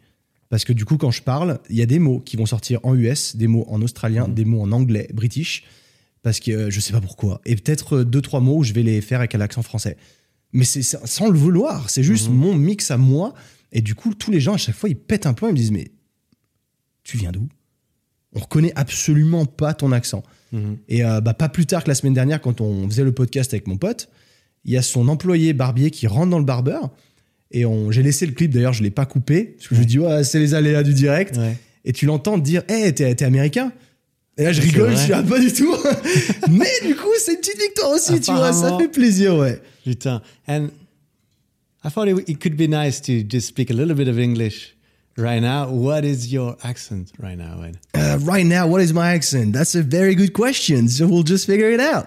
what's do you like do you feel like now you you are you Making efforts? yeah making an effort to None whatsoever. just because we're None registering whatsoever. recording a podcast I'm know? literally just talking like I would be talking to anyone in English. All right. Yeah, I, I can sense a little bit of French, a little bit of, but it, it's, it's it's very like different. You know, it's Yeah, it's a, it's crazy. It really depends where I would be going or where I'll be headed, where I'll be living, and do you feel who- do you feel like you you imitate the person you have in front of you? Like if you're in front of an Australian, are you gonna take some Yes. Australian accent? Yes, mate? yes, it can actually happen like that. Yeah. And uh, funny enough, when I talked to my flatmate from Australia, from the Gold Coast, I would pick up on a few words, like words, Mm. literally Australian, and just start speaking like him. Yeah, because you knew that You- you've been It, it becomes, it's automatic. aussi parce que tu as tu as vécu là-bas du coup. Il y a aussi ça. J'ai jamais Ouais. vécu à la Gold Coast, mais en vivant à Sydney, où c'est un accent plus aussi cosmo parce que c'est plein de mélanges. Bon, L'accent australien, je l'adore. Ouais. Et euh, lui, avec son accent vraiment fort, c'est ça change tout. C'est vraiment, euh, fouah, c'était euh, et ma voix se transformait quand je parlais comme lui. Et ma mère, à chaque fois, quand elle était venue d'ailleurs en Australie, elle m'entendait parler en australien, enfin en anglais du coup. Ouais. Elle hallucinait aussi. Elle faisait putain, ta voix change complètement. C'est, Ouais. mais ouais, C'est c'est magnifique quand même de pouvoir. Parce que tu t'imprègnes aussi de la personne, de la culture, de Mais comment pour on le fait. coup, Tu as un peu des. Peut-être même des tics de langage non verbal parce que tu. tu- Ouais. toutes des choses que tu apprends, tu pas que la langue, tu apprends comment les gens se comportent, comment ils parlent, parce qu'ils parlent tous anglais, de pays différents, d'origines différentes, et ça change. euh, C'est Ouais, c'est c'est tellement vrai. complet, en fait, tu t'es obligé de. Plus tu, tu peux pas apprendre parfaitement une langue et être un local euh, si t'as jamais vraiment vécu là-bas non plus pour savoir comment les gens se tiennent, comment ils font, quelles sont les, ouais, le- les coutumes euh, implicites euh, Mm, mm. qui ne sont non verbales, etc. C'est absolument vrai et c'est vrai que c'est beaucoup trop mis de côté parce qu'on s'en rend pas compte et il existe ce choc culturel aussi dans le non-verbal Mm. et c'est clair. Mais après, tu vois, j'ai piqué un peu de tous ces accents sans le vouloir parce que pour moi, c'est ce qui vient le plus naturel et que j'ai pas envie de me forcer à faire des accents et pour le coup, Mm. je- tu me demanderais de faire l'accent british, l'accent australien, l'accent américain. Ouais, Je sais pas, je, je suis pas bon. ouais. Je saurais pas, tu vois, par exemple, Marius, il est très bon pour faire les, euh, les accents. Il arrive à faire euh, ce talent d'imitation, à faire un des. skill à part entière. Voilà, de faire vraiment l'accent texan, tout ça. Moi, j'y arrive pas. Ouais. Je peux, euh, je peux exagérer le truc. Je peux te faire l'accent québécois si tu veux aussi pour rigoler. Et encore, je l'aurais pas vraiment. Mais euh, je, suis, je préfère même pas m'immiscer trop là-dedans parce que je suis pas très bon. Donc euh, ce serait une imitation un peu cassée. Et non, en vrai, je, Mhm. je fais pas d'effort. Et c'est ça, t'as des gens qui vont dire ouais, tu fais exprès. Tu vois, à l'école, je me faisais tailler d'ailleurs. Ouais, euh, justement. Autant il faut s'en battre les couilles de ton accent français, autant les gens vont dire Ah, tu fais exprès de cacher ton accent, Voilà, tu te donnes ça, un ouais. genre, etc. Tu te donnes un genre, c'est exactement ce qui revient très souvent, et c'est dommage. Mm. Parce qu'il y a, en France, j'ai beaucoup notifié ça, c'est qu'il y a ce jugement très constant de, de, en, rapport avec les langues. Et quand j'étais à l'école, donc que ce soit, ouais, c'était plutôt au lycée ça, donc mon accent commençait à s'améliorer, et tu sais, parfois ton prof te dit, bah, Quentin, tu vas nous lire tel paragraphe. Et je le lisais avec un accent américain. J'essayais de, j'essayais, tu vois, de m'implanter, parce que tous les gens disaient, alors, My name is this, the house is Mhm. green. uh, et ils faisaient pas d'effort en fait. C'est tu lis littéralement comme si tu lisais en français, sauf que tu lis dans une autre langue, donc tu le Mhm. prononces de la même manière que tu prononcerais du français. Et moi je voulais pas. Je m'étais dit, ben, c'est c'est un respect pour la langue si tu veux de d'essayer de la prononcer comme eux ils le prononcent. Et t'apprends mieux aussi. Quoi. T'apprends mieux aussi, mais du coup je me faisais défoncer. Ouais. Les mecs se foutaient de ma gueule euh, et j'étais, vous savez quoi? Pour le coup, ça faisait mal quand même parce que j'étais très insécure en C'est plus de ça mais j'ai- je savais que je faisais un pari long terme. Et je m'étais dit, faites les malins, on verra plus tard qui gagnera là-dessus. Et pour le coup, je suis content parce que c'est une vraie victoire, parce que ça m'a vraiment servi et je pense que eux ne parlent pas anglais à l'heure actuelle. Mhm. Et, euh, cas, et ça, c'est très cool. ouais. Je trouve ça marrant justement de switcher un peu. Je voulais pas qu'on parle anglais trop longtemps, tu vois, Ouais. parce qu'il y a sûrement des gens qui écoutent qui, qui n'ont pas. Mais euh, je trouve ça intéressant de justement, ça fait un moment qu'on parle d'anglais. Ouais. Speak a little bit of English, you know. Mm. Mon anglais n'est pas incroyable, mais euh, enfin mon anglais parlé, ça fait longtemps que je l'ai pas beaucoup entraîné, Mm. mais après je consomme tout en, en anglais aussi.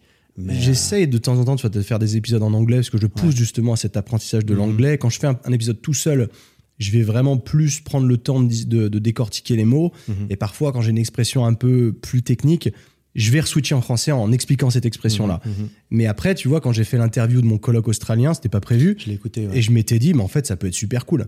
T'as eu du mal à comprendre son accent? Non, moi, Non, moi, je ça va, comprends très bien l'anglais, Ouais. tu vois. J'ai bien compris. Euh, mais c'est vrai que euh, quand tu parles normalement et que t'es pas en plus euh, anglophone, Mhm. ça parle vite, ça peut être compliqué à Ça comprendre. peut être compliqué. Tu, la- peux le mettre en plus- 0,75 sur, en vitesse de lecture. pour comprendre un ça peut aider accessoirement. Mais Ouais. je trouvais que c'était une bonne idée. Et puis c'est vrai que j'ai eu beaucoup de retours. Et figure-toi que je me suis dit, bah, ça va pas faire d'écoute. Mais ça en fait autant que le reste. Et je me Mhm. suis dit, bah, en fait, c'est génial. Les gens sont vraiment déter et de se dire, OK, je me force à parler anglais. Et tu vois, j'ai même des gens qui m'envoient des DM en anglais, des Mhm. Français, Mhm. qui me disent, euh, bah, today I'm gonna do, euh, tu vois, avec un accent vraiment, euh, des fois déchiré, euh, I'm gonna try to speak English with you uh, because of your podcast. I've listened to it and I'm very happy. Ouais. Tu vois, vraiment l'accent, mais, mais je m'en fous, tu vois. c'est bien parce que je les juge un- pas. c'est un safe place, justement. Voilà, c'est ça. Et puis cette, cette, cette- sortie de, de ton confort, Mhm. c'est moi, ça me prouve tout ça et ça, c'est génial. Et, Et je réponds à tous les gens qui m'envoient en anglais comme ça et je trouve que c'est génial. Je les félicite tous Ouais. parce que que ce soit un anglais pété ou pas, t'as fait l'effort de, t'as fait abstraction du jugement et, euh, et tu t'es senti confort avec moi pour pour te mettre à parler en anglais. Et ça, c'est Mhm. génial. Faut pas hésiter, ceux qui écoutent cet épisode et qui se disent Oh, mon anglais, il est pété, j'ose pas parler. at Quentin Randis sur Instagram, vous lui faites un petit message vocal mais en anglais. faites-lui un ou petit même message. moi, hein, comme, comme vous voulez. On écoutera vos messages vocaux. Moi, je vous répondrai en anglais euh, également. Ouais. Parce que ceux qui viennent de la team podcast et ceux qui sont là, ça fait quoi? Une, Presque une heure. Ceux qui sont toujours là, c'est les meilleurs. Moi, je réponds toujours aux meilleurs, il n'y a pas de Ouais. souci. Tu viens du podcast, une Ça heure euh, presque deep une comme heure ça, presque une heure. ouais. Waouh, trop bien. Et, euh, et allez-y, utilisez-nous pour casser cette barrière de bah, j'ai peur de parler anglais à voix Mhm. haute parce que je me sens con. Zéro jugement. Moi aussi, je parlais comme une merde. Ouais, c'est ça, Entre zéro. guillemets, de mon propre point de vue, en fait. Je parlais comme Mhm. une merde au début. J'osais pas parler anglais. My name is Eric. euh, Ouais. I live in C'est dur au Switzerland. début. Euh, ouais, c'est dur. Mais en fait, là. Mais c'est comme pour tout. C'est comme quand tu vas à la salle de sport. T'as l'impression que tout le monde te juge, te regarde. Mhm. La plupart des gens s'en battent les couilles Ouais. parce qu'ils pensent à eux-mêmes. Et ceux qui vont te regarder, c'est ceux qui sont encore plus insécures que toi. Ceux qui vont te juger, ceux qui sont Il y a encore plus ça, insécures. ou alors que vraiment, t'as un leggings qui met ton boule vraiment en valeur. Troisième option, ton accoutrement n'est pas adapté à la Voilà. situation. Ah, évidemment. Mais pour le coup, pour l'anglais, tu vois, il y a un truc qui, qui marche bien, c'est euh, des, enfin, c'est pas qui marche bien, c'est le fait de sortir de cette zone de confort, ça va te permettre de parler à des gens auxquels tu n'aurais pas eu accès. Exact. Parce que quand tu arrives en face-to-face avec un, un- un touriste ou une touriste un peu sexy, t'as envie de lui parler, tu peux pas. Alors imagine Ouais, la frustration que ça, ouais, que ouais. ça ressort. Putain, du coup, je grille toutes mes chances parce que je sais pas parler sa langue et, et c'est que de l'anglais. Et au fut, si tout le monde parlait anglais, on aurait accès à la planète entière et ce serait génialissime. Déjà à l'heure actuelle, oui, parce que la France est un des pays les plus pauvres en termes de niveau d'anglais, comme l'Espagne et l'Italie. En fait, c'est les pays latins qui sont Mm. les plus mauvais en, en- en anglais, et ça, c'est véridique pour les avoir tous faits. Mais euh, parce que tu as des pays comme l'Allemagne, tout le monde parle anglais. La Ouais, Suisse, tout le monde ouais, parle anglais. La Belgique, tout le monde parle anglais. Tout le monde parle Tout le anglais. monde parle anglais. J'étais en Estonie, tout le monde parle anglais. Ouais. Sauf quand tu tombes sur des chauffeurs de taxi russes, qui eux, euh, t'as plus Russes peur qu'ils t'emmènent. moins- euh, ouais. Au front. Mais sinon, ça, ça aide énormément pour ça. Et, et le fait de, se, de sortir de cette zone de confort en allant. Après, je sais que c'est- c'est compliqué parce que quand tu vas dans un date, par exemple, Mm. euh, avec une Française, bah, tu sais que tu es à l'aise et que tu n'auras pas de mal à trouver ton vocabulaire. ouais. Maintenant, tu passes un cap quand tu maîtrises l'anglais, c'est d'aller dans des dates en anglais, c'est cool. Mais je vais pas te dire, vas-y, fais ça, c'est facile, machin, parce que moi, j'avais peur d'aller dans des dates en espagnol.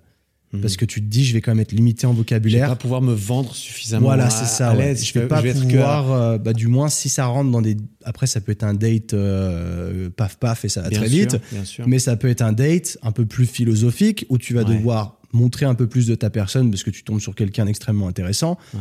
Et si t'as pas de quoi fournir ton vocabulaire, bah tu peux, tu vas être frustré Ouais. parce que tu vas te dire putain, mais je sais dire ça comme ça, mais je sais pas te le dire en espagnol. Mais après, tu vois, c'est pareil. C'est quand ça m'arrivait de rencontrer ce genre de filles, généralement, elles parlaient anglais aussi. Mm. Parce que du coup, si elles, elles sont en mesure d'aller plus profond sur une- un type de discussion, généralement, elles étaient aussi plus ouvertes sur le monde. Oui. À partir de ce moment-là, l'anglais, généralement, quand tu as une personne qui parle anglais, ça la qualifie un peu plus. Pas dans le genre, elle vaut mieux qu'une autre, mais tu sens que quand un mec parle anglais, il a une valeur en plus dans le sens où il a un vécu qu'un mec qui, ne, qui est monolingual, il n'aura pas. C'est forcé. C'est ça, qui, ça, est, c'est qui ouf. est- qui est une carte de fabrique. Moi, je suis. euh, tu vois, je parle bien anglais. Je pense que quand je. Tu vois, des dates en anglais, j'en ai fait beaucoup euh, Mhm. récemment aussi. Et Et. euh, ouh, attention. Et quand je fais un date en anglais ou que je parle avec une fille en anglais, j'estimerais peut-être mon niveau de spontanéité, d'humour et de répartie. Donc, tout ce qui est important aussi dans un date Ouais. et, et qui te fait peut-être. euh, tu vois, t'es pas serein. Je me dirais que je suis à 95%. tu vois. Ouais. Je, suis- je- je pense que je serai jamais difficile, sauf si je vais vraiment vivre à, à l'étranger. Je serai jamais à 100% de ce que je suis en français, Mhm. les petites vannes, des petits trucs. ah bah après, la répartie et le sarcasme, C'est, ça c'est dur. Ah, c'est plus dur. Là, c'est quand tu vas chercher, je pense vraiment. Euh, T'es vraiment à l'aise avec la langue, Mhm. les mots découlent coulent tout seul. De temps en temps, j'ai des accros et des petits trucs. Et le problème, c'est que dès que t'as un petit accro, t'es là, ouh, c'est mal sorti, etc. et tu peux vite euh, un tout petit peu te prendre un. Bah, c'est ce qui m'est arrivé en ça, espagnol. Ouais, J'ai sorti des trucs euh, que j'aurais pas dû sortir et je m'en rendais pas compte. Pour moi, il y avait aucune mauvaise intention, ouais. mais ça a été très mal pris.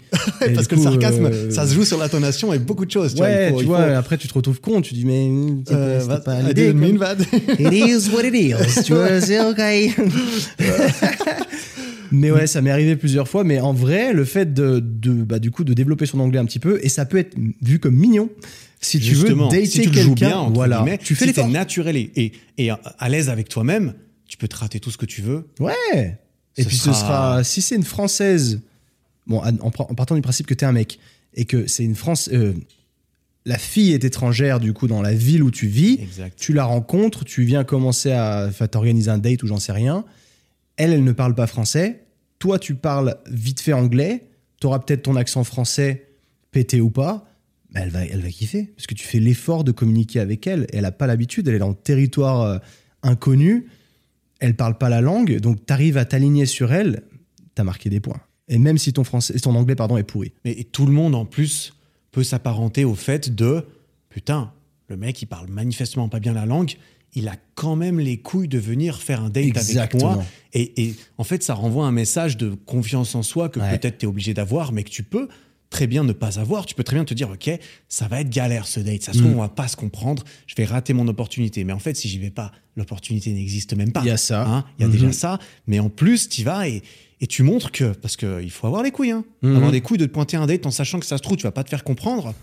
Sauf si tu as la confiance ultime en mode je suis ultra BG. Et puis, c'est comme tu l'as dit, Ouais, le but, c'est paf paf. Ouais, voilà. Bon, là, il y a, y a- il y a le langage corporel, ça marche aussi. Là, tu ça, vois. ça marche aussi. Mais. euh, Ça, ça a marché. Hein. Je t'avoue qu'une fois, j'ai eu un date. euh, Enfin, c'était plus un date direct. Elle est venue chez moi. Mais c'était il y a 4 ans en Espagne. ouais. Première fois que j'allais à Valencia, je ne parlais pas un mot d'espagnol. Mhm. La nana ne parlait pas un mot d'anglais. Ouais. Là, par contre, c'est compliqué. Parce qu'il y, y a avoir des notions et du coup, gérer une discussion Ouais. et avoir zéro. Et ça, pour le coup. Là, t'es allé à la confiance. quoi. Ah là, c'était très particulier. Bah, tellement à la confiance que je me suis dit, c'est tout ou rien. C'est, enfin, qui tout double. C'est Ouais, vraiment qui tout double. La meuf, elle sonne à la maison. Je lui ouvre en caleçon. Quand tu dis qui tout double, alors là, il y avait plus beaucoup d'états supplémentaires. Voilà. C'était, je sais qu'on se comprend pas. Parce que forcément, quand tu discutes par message, t'as Google Traduction. Ouais. Tu peux commencer En ta discussion comme Google ça, tu vois. Quand tu rencontres plus. une nana sur le net, Ouais. t'as Google Trad. Le jour, où, le jour où tu te vois en vrai, fais des progrès. Parce que sinon, il va pas falloir t'attendre à grand chose. Parce que là, nous, il y avait zéro conversation. De toute manière, j'étais là pour une semaine. Elle, était là, elle comptait pas prendre- apprendre l'anglais euh, d'ici demain. Ouais, bien sûr. Du coup, ça a été qui tout double. J'avais, mec, le, le meuble, dans, à l'entrée, il y avait deux verres de vin rouge. J'ouvre en caleçon, je prends les verres et je lui tends son verre. Voilà comment ça a commencé. Voilà, là, là, on est au dehors, on est au dehors de, de on, on échange de- le langage plus que la langue, tu vois ce que je veux dire. Mais euh, alors là, là, c'est aussi parce que t'avais, euh, t'as pas fait ça à 22 ans. euh, Non, non, il, a- faut un certain niveau de confiance. j'avais 28 euh, ans, là. À ce niveau-là, effectivement. Et là, éventuellement, tu peux en arriver, tu peux en arriver à là. Commence pas comme ça, non. commence peut-être pas par là, sauf si tu le sens. Après, c'est pas comme ça que tu vas nécessairement améliorer ton anglais. Voilà, voilà. Ah, là, c'est, là, juste pour te taper une étrangère. Mais Ouais, par voilà, contre, voilà. là, on est là pour apprendre la- l'anglais, justement. Ouais. Donc, euh, ouais, fais des efforts, mais faut pas, faut pas avoir peur du jugement parce qu'il y en aura peut-être. Mais il y a- et puis, dans le pire des cas, tu rates ton coup, tu rates ton coup, quoi. Enfin, je veux dire, qu'est-ce que t'auras perdu?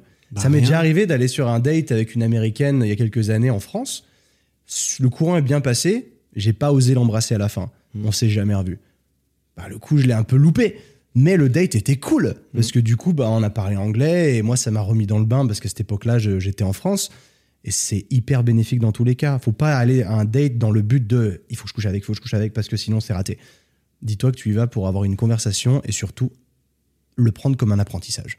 Tu n'es pas obligé de parler de, de, de te taper une nana ou quoi. C'est tu apprends la langue, tu ressors de ce date, vous restez en contact, mais il n'y aura pas plus. Mm. Tu as pratiqué ta langue. Tu as gagné des points. Il y a même moyen, je crois, sur Tinder ou d'autres applications, de rechercher des contacts dans certaines langues, de chercher des gens dans certaines langues. Donc, ça se trouve, tu es à Paris ou dans une n'importe quelle petite ville. Je crois que tu peux choisir la langue dans la. Tu peux mettre la langue que tu parles. Et tu Ah peux, oui, et oui. tu peux décider de mettre, bah, je parle que anglais, et tu vas être montré que à des gens qui parlent anglais. Et là, tu peux Ah. traîner ton anglais avec des filles ou des mecs de, de ta région, lol, euh, qui, euh, qui parlent euh, la langue ou pas. Ouais. Et là, c'est. c'est- Et tu vas en mode, bah, j'y vais pour apprendre la langue. Et puis après, euh, euh, added benefits, on sait jamais, vous entendez bien, bah voilà. Mais tu peux faire ça aussi pour rencontrer des gens autour de chez toi pour parler anglais, entre guillemets, gratuitement, avec en plus ce potentiel jeu de séduction qui, est, qui ajoute un enjeu en plus euh, à la chose. Ça peut être. euh, Je dis ça, j'ai jamais fait. Hein. Enfin, j'ai jamais fait. Oui, j'ai déjà fait des dates en anglais, mais sans me dire, putain, je vais galérer. Là, si je dois, faire, je dois aller faire un date en italien, en espagnol ou en allemand, ce serait chaud. Je pourrais y aller, mais j'aurais tendance à dévier sur l'anglais quand même parce que j'aurais du mal à me faire comprendre sinon. Mais euh, On va en parler des euh, dates, après on a rigolé. un exercice on sympa. parler, il y a de quoi faire. Ouais, on va, on va se faire un deuxième petit épisode sur, euh, sur ton podcast dans, dans la foulée. yeah. Euh, bah, mec, merci beaucoup d'être Ouais, toujours bah, un absolu plaisir, c'est trop cool. Là, on a un setup qui est génial, on pourrait rester là Ouais, toute la est- journée. On est, on est posé là, tranquillement. C'était cool. J'espère que ça a donné envie aux gens aussi de. Parce qu'on en- on peut en parler encore un petit peu. éventuellement. bien sûr. C'est cette ouverture d'esprit un petit peu qui te, qui te vient avec ça. Parce que comme tu l'as Mhm. dit, en fait, dès que tu débloques l'anglais, et débloquer l'anglais, ça peut peut-être vouloir dire. euh, je sais parler à 15%, tu vois, survival, euh, survival euh, basics, là. Ouais, ouais. Tu sais ce que tu as besoin pour survivre, ça te débloque une partie du monde incroyable, Absolument. énorme. Absolument. Et c'est un point fort. Pour moi, je trouve que c'est une force incroyable d'être né dans un pays qui n'est pas anglophone. Mm. Parce que quand tu es américain, quand tu es anglais, Tu quand tu es ça. australien, tu as tellement moins la nécessité, et je pense, hein, de se dire bah, je vais apprendre une petite langue. Non, mais c'est un Alors, tu fait. peux apprendre l'espagnol. Il y a beaucoup de gens qui parlent l'espagnol. Tu peux apprendre le chinois. C'était vraiment hardcore. Parce qu'il y a un milliard de personnes qui parlent chinois ou mandarin, tu vois. Mais quand tu parles français, italien, espagnol, je ne sais quoi, apprendre l'anglais en plus, tu te débloques 70% de la planète. clair. Et c'est vrai que c'est une chance. Du pro, du perso, tout. C'est absolument une chance parce que pour euh, du coup en avoir discuté avec les Australiens sur place, personne parlait notre langue. À moins d'avoir une dans ta famille il y a un background Hmm. d'un pays ou autre, euh, non. Tout le monde ne parlait qu'anglais. Et en plus de ça, ils sont tellement à l'aise entre guillemets qu'ils font des fautes. Et ils font Ah ouais. et ça, le- quand tu commences à bien maîtriser l'anglais, tu te rends compte que beaucoup de ces gens-là font des fautes et euh, de, dans des doubles négatives. des- Ouais, toutes a- les y règles a grammaticales. il y a, voilà, toutes les règles grammaticales passent à la sauce et euh, ça, ça sort n'importe quoi. Et j'en ai vu pas plus tard qu'il y a deux jours où j'ai un de mes potes anglais qui met un message comme quoi il est parti au, aux îles Caïmans, machin, et il a écrit et il y a des fautes. Et tu vois, les anglais normaux vont pas la notifier parce que c'est genre, ça se prononce comme ça, donc euh, voilà. Hmm. Mais il y a des fautes. Et j'ai, moi, je le vois. Et moi, ça me percute, quoi. C'est, ah, il y a des fautes là. C'est, euh, euh, Et même nous, ah, les tu vois, genre, tu vois, I must have done that. must have done that. Ouais, must have done that. ouais, Sauf que eux, en parlant vite, ils vont te dire I must have done that. I must, Must have have. done that. yeah. Et du coup, il l'a écrit au lieu de H-A-V-E, O-F. F. Ah, Juste. OF. Might off. Voilà, ouais, c'est vraiment. euh, Juste might have done that. tu, vois, ouais. tu le prononces peut-être comme ça parce que t'es british, mais ça s'écrit pas comme ça. ouais. Et ça m'a fait mal au cœur de te dire putain, mais oh, je suis étranger, bordel, moi je notifie ce genre de trucs. euh. Et en français, y en a, on fait aussi beaucoup de fautes, tu vois. Oh, mais le français aussi est très compliqué. c'est très compliqué. Il y a- Ouais. il y, a aussi beaucoup de, de fautes en étant francophone. Ouais. Le français est une langue compliquée. Ah tu ouais. vas regarder dans les, dans les commentaires euh, sur YouTube, plein de trucs. Déjà, moi, je vais souvent taper sur Google euh, euh, certains trucs, euh, comment est-ce que ça, ça s'écrit ou quoi. Ouais. Du style, tu sais, par exemple, les quand même ou les comme même. Gens qui écrivent comme même, C-O-M-M. Ah, ça, c'est interdit, Même, ça. quand même. Je, Ça, je c'est- vais quand même. Tu vois, c'est un espèce de défaut qui vient. c'est la de- même chose. C'est la même chose. ça en vient de la tu prononciation. Ouais. Parce que tu le prononces un peu vite, tu l'écris sais comme ça et les pas Anglais font les mêmes erreurs. Ouais, bah en fait, on fait tous ces erreurs, mais quand tu remarques les erreurs chez le natif, Ouais. c'est que tu as quand même commencé à avoir un Et puis tu vois, t'as certain les euh, you were. Ouais. Tu sais, I was, you I was, were, you were. he was. Ouais, Ils vont te dire you was. you was. ouais, You was there. You was there. yeah. Non, you C'est were there. C'est complètement C'est faux. complètement faux. C'est comme Et je dans- suis ou je mec, dans des musiques de Drake, il dit you was. Ouais. Mais d'où c'est devenu normal ça? Pour se donner un genre aussi, peut-être. Ah, c'est hein, le horrible. rap, Ah, moi, ça m'énerve. Ouais. Et puis, pareil, tu sais, euh, you don't know anything. Négativité. Enfin, il y a un, une don't know. négative. Non, non, non, non, non, ce que je te dis là, Ouais. c'était juste. Oui, c'est you juste, ouais. don't know anything. Ils vont te dire you, don't, know, nothing. Ouais, you don't know Mais nothing. c'est une double négative, ça n'existe pas. Tu vois, c'est. Tu ne sais pas rien. Ouais, ouais, c'est ça. C'est pas tu ne sais rien, c'est tu ne sais tu pas ne sais rien. pas rien. Et si tu disais ça en français, bah, peut-être que dans certains dialectes ou quoi, il y a des fautes comme ça. Euh, Il y a tellement de Mec, dialectes c'est francophones. affreux. Et c'est vrai que je m'en suis rendu compte, mais c'est c'est- c'est fréquent. Ouais. C'est fréquent. Et c'est y a les doubles négatifs, c'est très commun. C'est et puis après, tu as les abréviations et il y, a des abré- y a des niveaux d'abréviation aussi. Ouais, ouais. Et c'est c'est dur. Mais là, moi, j'avais appris tout ça, c'était surtout à Brooklyn, quand je jouais au foot américain. Parce que là, t'es- j'étais avec les mecs du ghetto. Littéralement, tu fais partie du cœur de l'équipe. Donc, tu les écoutes parler, tu parles avec eux. Toi, tu fais des phrases grammaticalement belles. Et eux, c'est. Je raccourcis vraiment. euh, Quatre fois. Ouais. C'est comme un truc que je m'étais dit un temps et j'avais même été chercher sur Google parce que j'étais pas sûr, c'est I'm a do that. Et c'est exactement ce dont j'allais te Ah, dire. J'allais c'est- te dire ça exactement là maintenant. Parce que ça veut dire I'm gonna do that, I'm going to do qui that. veut dire I'm going to do C'est that. exactement l'exemple que j'avais en tête. J'allais te I'm dire, tu vois, I'm going to do that. I'm gonna do that. I'ma do that. C'est incroyable. hein. Ouais. Et tu comprends quand Et c'est vrai que quand de, dans le langage parlé, pour aller plus vite, c'est vrai que moi je vais dire I'ma do that. Euh, je vais aussi du- euh, dire I'ma parce Mhm. que c'est beaucoup plus rapide et quand tu maîtrises, tu sais que quand tu parles à un natif, il va comprendre. Et en français, c'est la même chose. Je vais pas dire je ne sais pas, je vais dire je sais pas. Ouais, ouais. Je sais pas. Ou alors je sais pas, je sais pas, c'est faux. Ouais, Quand j'écris je sais pas dans mes, dans mes scripts YouTube, Google me souligne en mode non, tu dois écrire je ne sais pas. Je dis mais je m'en bats les couilles, je vais le dire comme ça, je sais pas. Si je l'écris C-H-A-I-P-A, tu me laisses faire ce que je veux, tu vois. Je sais pas parce que je vais le dire comme ça. C'est la même chose pour nous. pareil. Mais bon, si un mec l'écrit comme ça aussi, mais c'est Ouais. vrai que c'est aussi pour les mecs qui apprennent du coup le, le français, tu lui dis je sais pas, il va faire Ouais, justement. Euh, Je sais pas. C'est quoi ça? C'est quoi C'est un, un chapeau euh, C'est un, I did not understand. c'est une, une nourriture? Euh, Il y a un truc que je voulais, sur lequel je voulais rebondir. Yes. J'y ai pensé avant, quand tu racontais ton histoire, c'est que euh, quand tu es parti à New York, Mm. il y a eu ta mère qui est entrée en cours. Et tu, et tu as dit Ah, ma mère avait déjà été à New York, Ouais. donc elle était rassurée. Ouais. Elle avait déjà été faire le, le- le- la pionnière, Mhm. la- la- l'éclaireuse. Voilà, j'ai établi le terrain, mon fils peut aller là-bas en sécurité. Mhm. Et il y a beaucoup de freins comme ça chez les gens. C'est que typiquement, quand ton éducation, tes parents ou ton entourage n'a pas nécessairement eu cette chance ou n'a pas saisi cette opportunité, Ils te vont possiblement avoir peur pour toi, vouloir te protéger Ouais. ou t'empêcher. euh, Ça dépend peut-être pas pour des parents, mais certaines personnes peuvent même t'empêcher parce que euh, parce qu'elles n'ont pas eu cette chance et elles n'ont pas envie que tu l'aies non plus. Est-ce que T'aurais un. Je sais pas, comment est-ce qu'on fait si jamais nos parents. Bah, L'avantage, je dirais qu'à l'heure d'aujourd'hui, c'est beaucoup plus simple parce que tu es en contact H24 avec tes parents. Donc si tu vas pas dans le tiers-monde quelque part où il n'y a pas de réseau, ouais, si vrai. tu vas dans un pays comme ça, tu vas lui dire mais on s'appellera tous les jours, on a WhatsApp, on peut faire du vidéo call. C'est très simple. Et c'est vrai qu'à l'époque, euh, c'était pas, il y avait à peine WhatsApp. Mm. Et euh, c'était 2013. Il y avait à peine WhatsApp. Euh, Ma mère m'appelait une fois par semaine le dimanche généralement parce qu'avec le, le décalage horaire, elle m'appelait le dimanche soir. Donc moi c'était le matin. Et, euh, et ça allait bien, ça la rassurait aussi. Mais c'est vrai que si j'étais parti dans un endroit où elle n'avait pas pu faire l'éclaireuse avant, c'est un peu plus compliqué. Mais je dirais qu'à l'époque où, dans laquelle on vit aujourd'hui, c'est plus simple. Parce que c'est, tu peux tout montrer. En fait, tu peux, tu Ouais, peux, c'est tu vrai. peux dire à ta mère, regarde, telle personne vit là-bas, euh, tout, elle te met les vlogs dans la tronche. Ta mère voit New York, tu vois. C'est, Ouais. euh, C'est vrai. c'est beaucoup plus simple à l'heure C'est d'aujourd'hui. une question de budget aussi. Mais à l'époque, et- il faut aussi il faut montrer assez d'assurance dans ton projet. Il faut montrer à quel point tu es serein pour que tes parents se disent il sait ce qu'il fait. Et euh, à partir de ce moment-là, il faut qu'il te laisse partir parce qu'il faut qu'il te fasse confiance aussi. Parce que ça. couver pour couver, tu peux vraiment.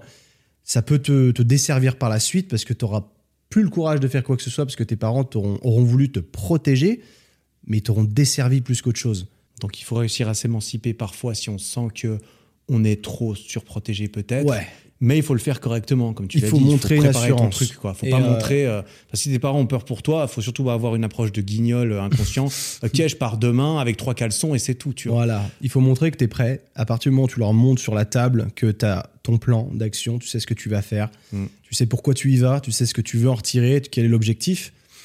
À partir de là, je pense que tu auras fait sauter la plupart des barrières parce qu'ils veulent juste être rassurés. Donc, Mm. euh, dans le fond, tu leur montres que par A plus B, euh, tu sais pourquoi tu y vas, ça devrait bien se passer. Ouais. Et puis après, tu leur fais écouter ce podcast aussi. puis généralement, ça se passe encore mieux. C'est vrai, ça me fait penser à moi qui ai voulu me lancer sur YouTube, c'est la même chose. Mm. Pour rassurer mes parents qui ne connaissaient pas cette terre inconnue qui était Ah ouais, tu il va sur les réseaux, bah, j'ai dû montrer que j'étais confiant, que j'avais un plan et que je savais ce pourquoi j'allais faire. Mm. et que leur fils ne partait pas juste faire le clown, pas, en État- pas aux États-Unis, mais devant une caméra dans sa chambre. Ouais. C'était un petit peu la même chose. Rassurer l'entourage qui est non familier éventuellement avec cet environnement dans lequel leur enfant, leur proche va se lancer. Et la plupart des parents pourront l'entendre et pourront se dire bah, Je t'aime, je te fais confiance, Mhm. tu m'as prouvé que je pouvais te faire confiance, je vais te laisser ta chance de, bah, de faire ce que, ce que tu as envie. quoi Ouais, ouais. même si peut-être moi j'ai pas pu ou, ou quoi, je veux le meilleur pour toi et, et j'ai conscience que de te laisser voler de tes propres ailes, ça peut aussi, Ouais, ça les blesse un petit peu Bah. aussi, mais euh, il faut, faut couper le cordon, quoi. à un moment donné, euh, ça peut. euh, Ouais, bah écoute, c'était euh, c'était bien sympa. J'espère que ça donnera encore plus envie à tous euh, celles et ceux qui nous ont écoutés de perfectionner leur anglais parce que pour moi c'est un acquis, tu vois. Mon niveau Mm. d'anglais, je l'ai appris à l'école. En Suisse, c'était- très important pour moi aussi. Ouais. les livres, le machin. Donc j'ai jamais eu vraiment ces- euh, cet effort. Et donc j'en j'en viendrais même à oublier aujourd'hui qu'est-ce que ça pourrait être de ne pas parler anglais? Ouais. Je pourrais plus consommer toutes les ressources que, j'utilise- que je consomme en Tu lis anglais. en anglais. Moi, je lis tous mes livres en anglais, pareil, ouais. mes livres, mes séries, tout, tout en VO. Mhm. Euh, Ça, ça devrait être interdit, le doublage. Parce qu'il y a plein de pays qui doublent pas. Parce que l'audience, l'audience n'est pas aussi grosse. Du coup, dans, tu vas au cinéma, exactement, c'est juste tu auras tu- juste les sous-titres. Et j'aurais aimé que ce soit comme ça en France. C'est trop proche, euh, les lèvres peut-être euh, VF, ou le marché français est trop gros. Ouais. Si tu vas dans des pays euh, chelous, je crois que le néerlandais, Ah, tu- il, le- il le double pas. Non, il le double pas. Il- parce que peut-être aussi parce que la grammaire est, est- est très différente, donc ça marcherait pas d'un point de vue des du lip sync. je sais pas, tu vois, je me suis toujours demandé. Euh, mais c'est vrai que ça doit sûrement jouer. C'est vrai que le fait Ouais. d'avoir de la VF depuis toujours, moi je téléchargeais mes, mes, mes- je craquais mes séries il y a, il y a- il y a très longtemps euh, en VO STFR. Tu vois. STFR, voilà. Effectivement, la Le fameuse point VO STFR. VOSTFR. S09 euh, 03 saison 9 épisode 3 VOSTF. On connaît. On connaît à l'ancienne.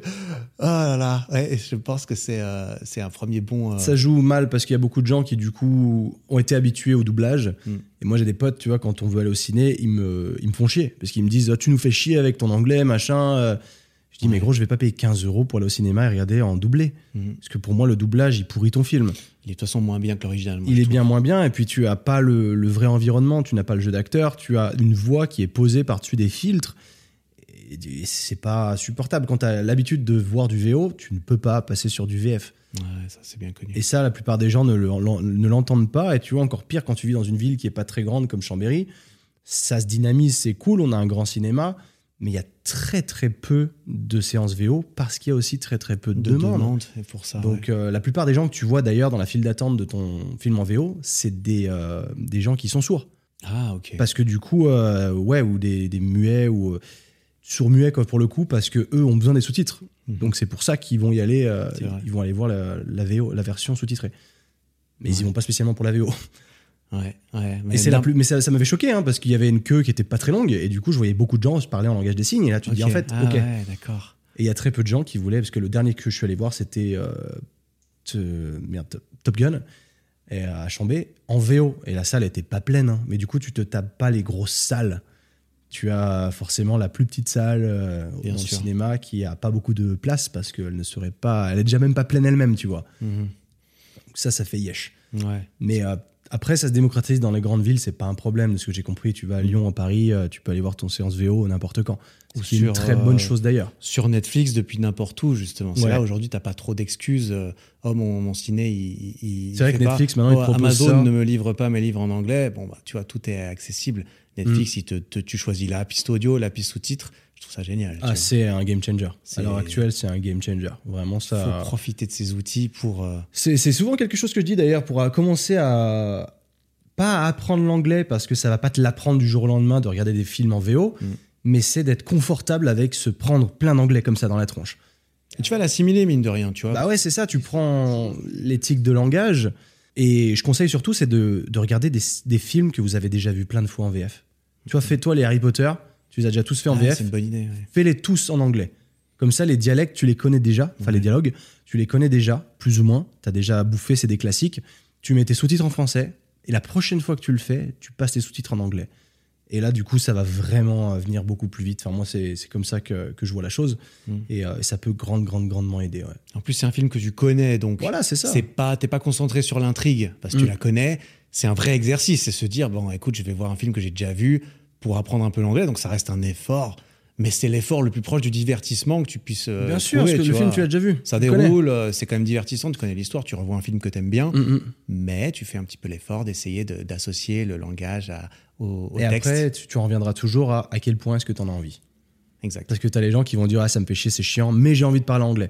Bah non, t'as pas envie de parler anglais. Si tu me dis ça, t'as pas envie de parler anglais. Parce que ça, c'est c'est quand même très facile ce que je te demande de faire.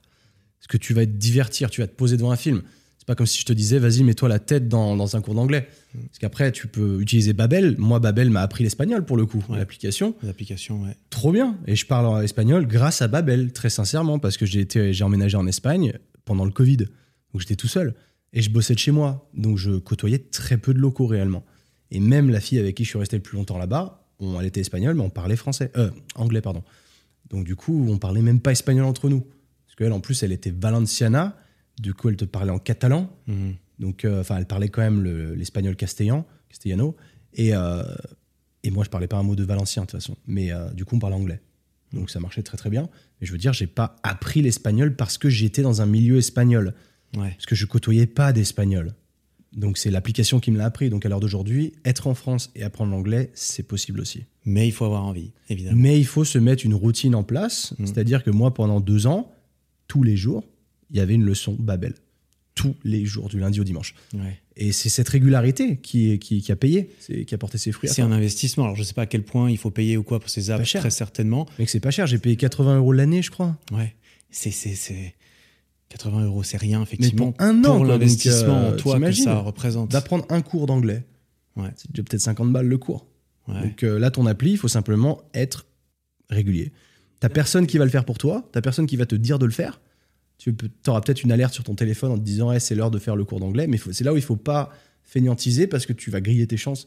Parce que c'est une chance d'avoir une application qui te permet de parler la langue que tu veux. J'ai même commencé à parler, à pas parler, mais à apprendre l'arabe, moi, une période Mhm. mais parce que j'avais un but très particulier.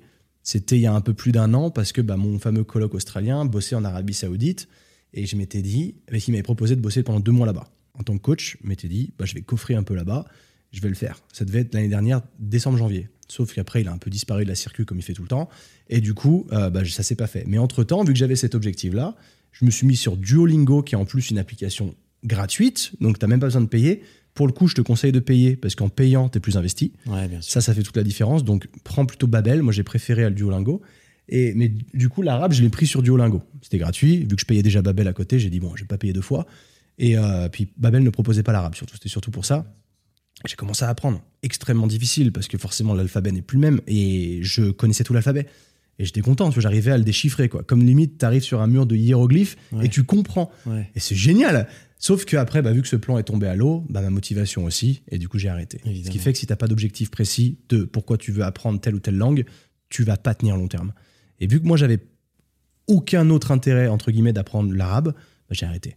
Et je me suis focalisé sur l'espagnol. Ah, Mais alors que là aujourd'hui, si tu veux apprendre l'anglais, il faut savoir pourquoi tu veux apprendre l'anglais aussi.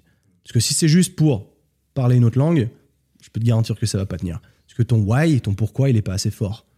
Et le problème va arriver là Ouais. tu vas avoir la flemme et il y a- après c'est ça va sortir et c'est pour ça que c'est important d'avoir une morning routine parce qu'au moins quand elle est ancrée tu la, tu la reproduis machinalement le tout euh, c'est de commencer par l'élément qui te plaît le plus comme ça tu as enclenché le truc si tu mets le truc qui te fait le plus chier dès le début tu vas pas la faire mais tu commences par le truc le moins chiant enfin le truc que tu kiffes le plus de manière dégressive et comme ça tu fais tout parce que tu sais que tu auras ce sentiment d'accomplissement parce que tu auras complété ta morning routine et les tâches qui te, qui te faisaient pas trop kiffer. Ouais, et que comme tu as déjà un rituel qui est intégré, engrainé avec Ouais. différentes étapes, rajouter une étape au milieu, ce sera beaucoup plus simple de Voilà. d'intégrer l'habitude plutôt que de le faire à un moment random euh, qui change tout le temps dans, dans tes journées. Donc avoir ta petite leçon d'anglais ou n'importe quelle langue euh, le matin ou dans un rituel qui est très précis pour toi, Ouais. le soir peut-être aussi, ça peut être un truc. Ouais, euh, ça peut être n'importe quand dans la journée, à partir du moment Ouais. où tu t'y tiens. Ouais. Je sais qu'en Espagne, j'avais une très très bonne morning routine. Aujourd'hui, moins. Depuis que je suis rentré, il faut que je la remette en place. Je dis il faut, mais je, de- je dois le faire. Ouais. Parce que forcément, là, j'ai plus ce lifestyle où je bosse à la maison tous les jours. Il faut aller au bureau. Mhm. Du coup, je me lève et généralement, je prends pas le temps de le faire. Mais j'avais cette routine qui fonctionnait super bien. Je faisais plusieurs choses en même temps, tu vois. Je me levais. Direct, c'était. J'allumais un, un truc, un bâton d'encens. le, mec, Ouais. le mec est Bouddha, quoi. Et euh, je, je me faisais un thé. Et je me mettais dans ma bulle, j'allais me mettre en position du tailleur sur le canapé et je commençais donc le temps que le thé euh, refroidisse, je faisais méditation via Headspace pendant 10-15 minutes. Ça me faisait du bien, ça me posait. Ensuite, bon, je pouvais commencer à taper le thé ou quoi. Direct, c'était euh, Babel. Donc il y avait tout de suite derrière le l'apprentissage de la langue. Une fois, mais et ça, c'est, tu vois, tu te mets un chapitre à chaque fois. Ça, moi, ça, toute ma routine me prenait pff, 40 minutes le matin. Parce que tu avais, allez, 15 minutes de méditation, 15 minutes de Babel. Ensuite, il y avait de la lecture. Donc, je voulais lire à peu près 10 pages d'un livre ou un chapitre ou autre. Ça me prenait 15-20 minutes. Et à la fin, j'avais rajouté un truc que j'ai pas fait très longtemps. Enfin, je l'ai fait presque un an quand même. Je faisais du journaling. J'ai un peu Mhm, tout testé mhm, pour mhm. voir ce qui me plaisait ou pas. Le journaling, ça me le plaît pas. Ça Ok. m'apporte rien, en tout cas pour moi. Mais je l'ai fait. J'ai testé. C'est euh, dis-moi les choses aujourd'hui que pour lesquelles tu es reconnaissant. Ah, la gratitude. Ou gratitude journal. book, voilà. Ouais, c'est ça, je gratitude. faisais ça.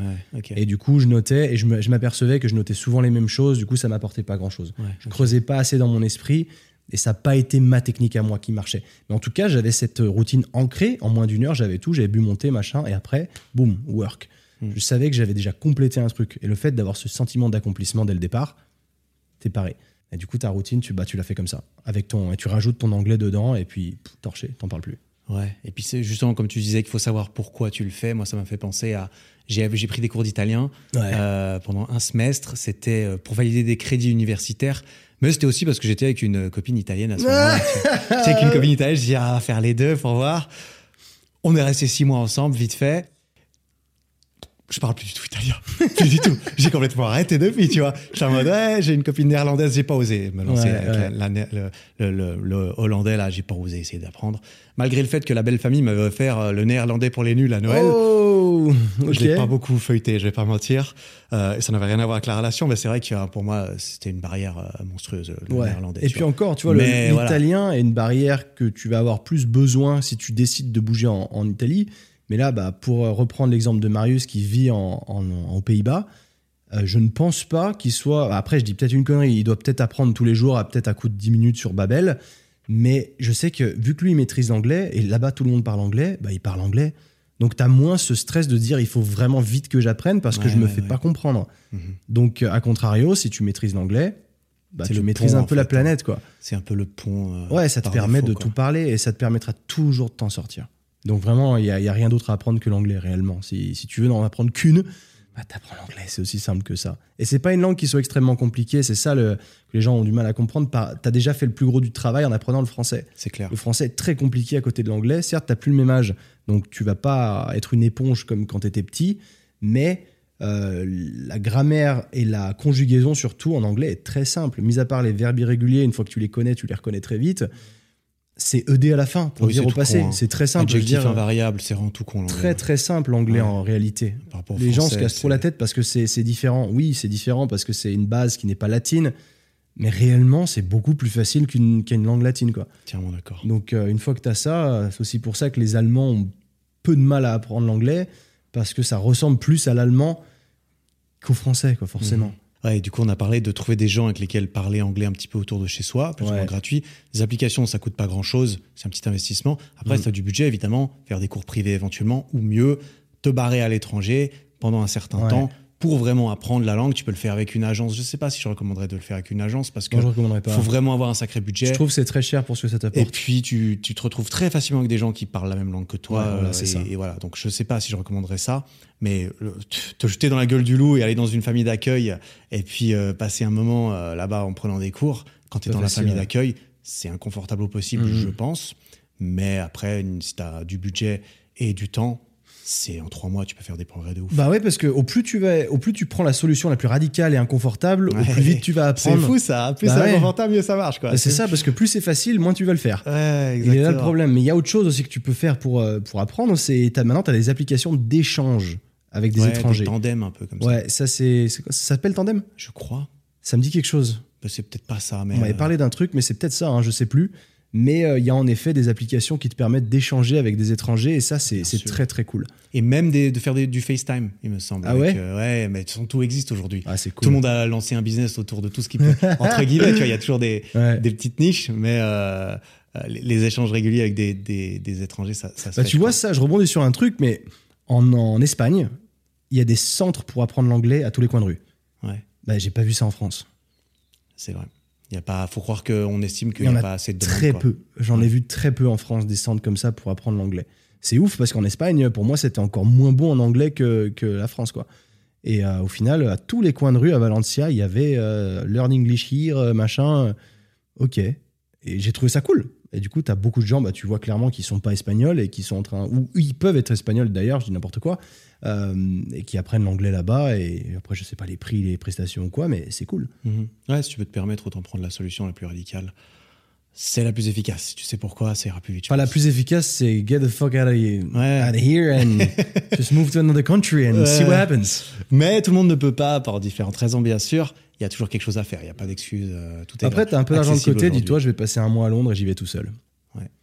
Ou alors, si tu veux la jouer encore pire, tu vas un mois à Liverpool et là, tu te démerdes, mais tu vas, tu vas apprendre un anglais sacrément défoncé et bonne chance. Parce que là-bas, ils ont un accent tellement corsé que c'est extrêmement compliqué. Là, Liverpool, ce qu'on appelle les scarces là-bas, Ouais. tu comprends rien.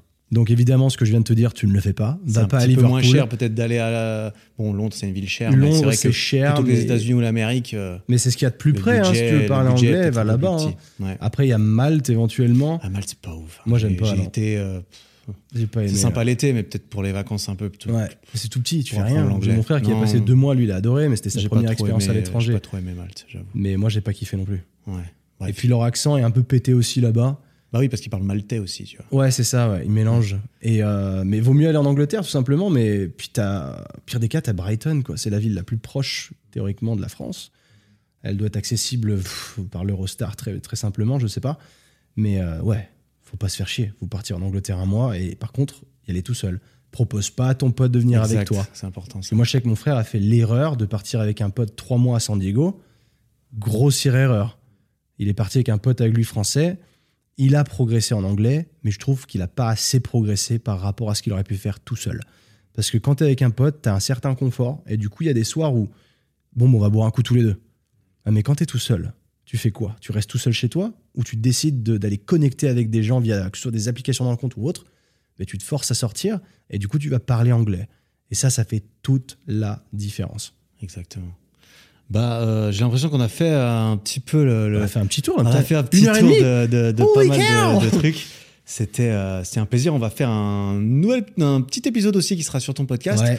Pas hésiter à aller voir ce que fait euh, Quentin si jamais euh, on savait pas. On a déjà fait un épisode ensemble. On a déjà ça fait un épisode dater. ensemble. Ouais, ça va être le deuxième épisode qu'on a fait. Biceps and Mindset, disponible sur toutes les Yeah. plateformes, Spotify notamment. Ce sera le numéro 101. Ben, de toute façon, il sera très certainement en ligne. Et puis euh, voilà, on va changer de sujet sur ton podcast. Mais pour ceux qui en veulent encore un peu, pour une autre fois, un prochain trajet, une prochaine course, prochain ménage, peu importe quand est-ce que chacun écoute les podcasts, eh ben on est là. Ouais, let's go. Go, quoi Let's go ok. Bon, t'as officiellement atteint la fin de cet épisode. Félicitations. Si le podcast te plaît, n'hésite pas à me le faire savoir en lui mettant 5 étoiles sur Spotify et Apple Podcast et en t'abonnant pour ne rien rater. Et ça, tu peux le faire là, maintenant, en sortant ton téléphone. Ça prend 5 secondes, tu vois. Merci beaucoup pour ton attention. J'apprécie énormément. Passe une belle fin de journée et à très bientôt.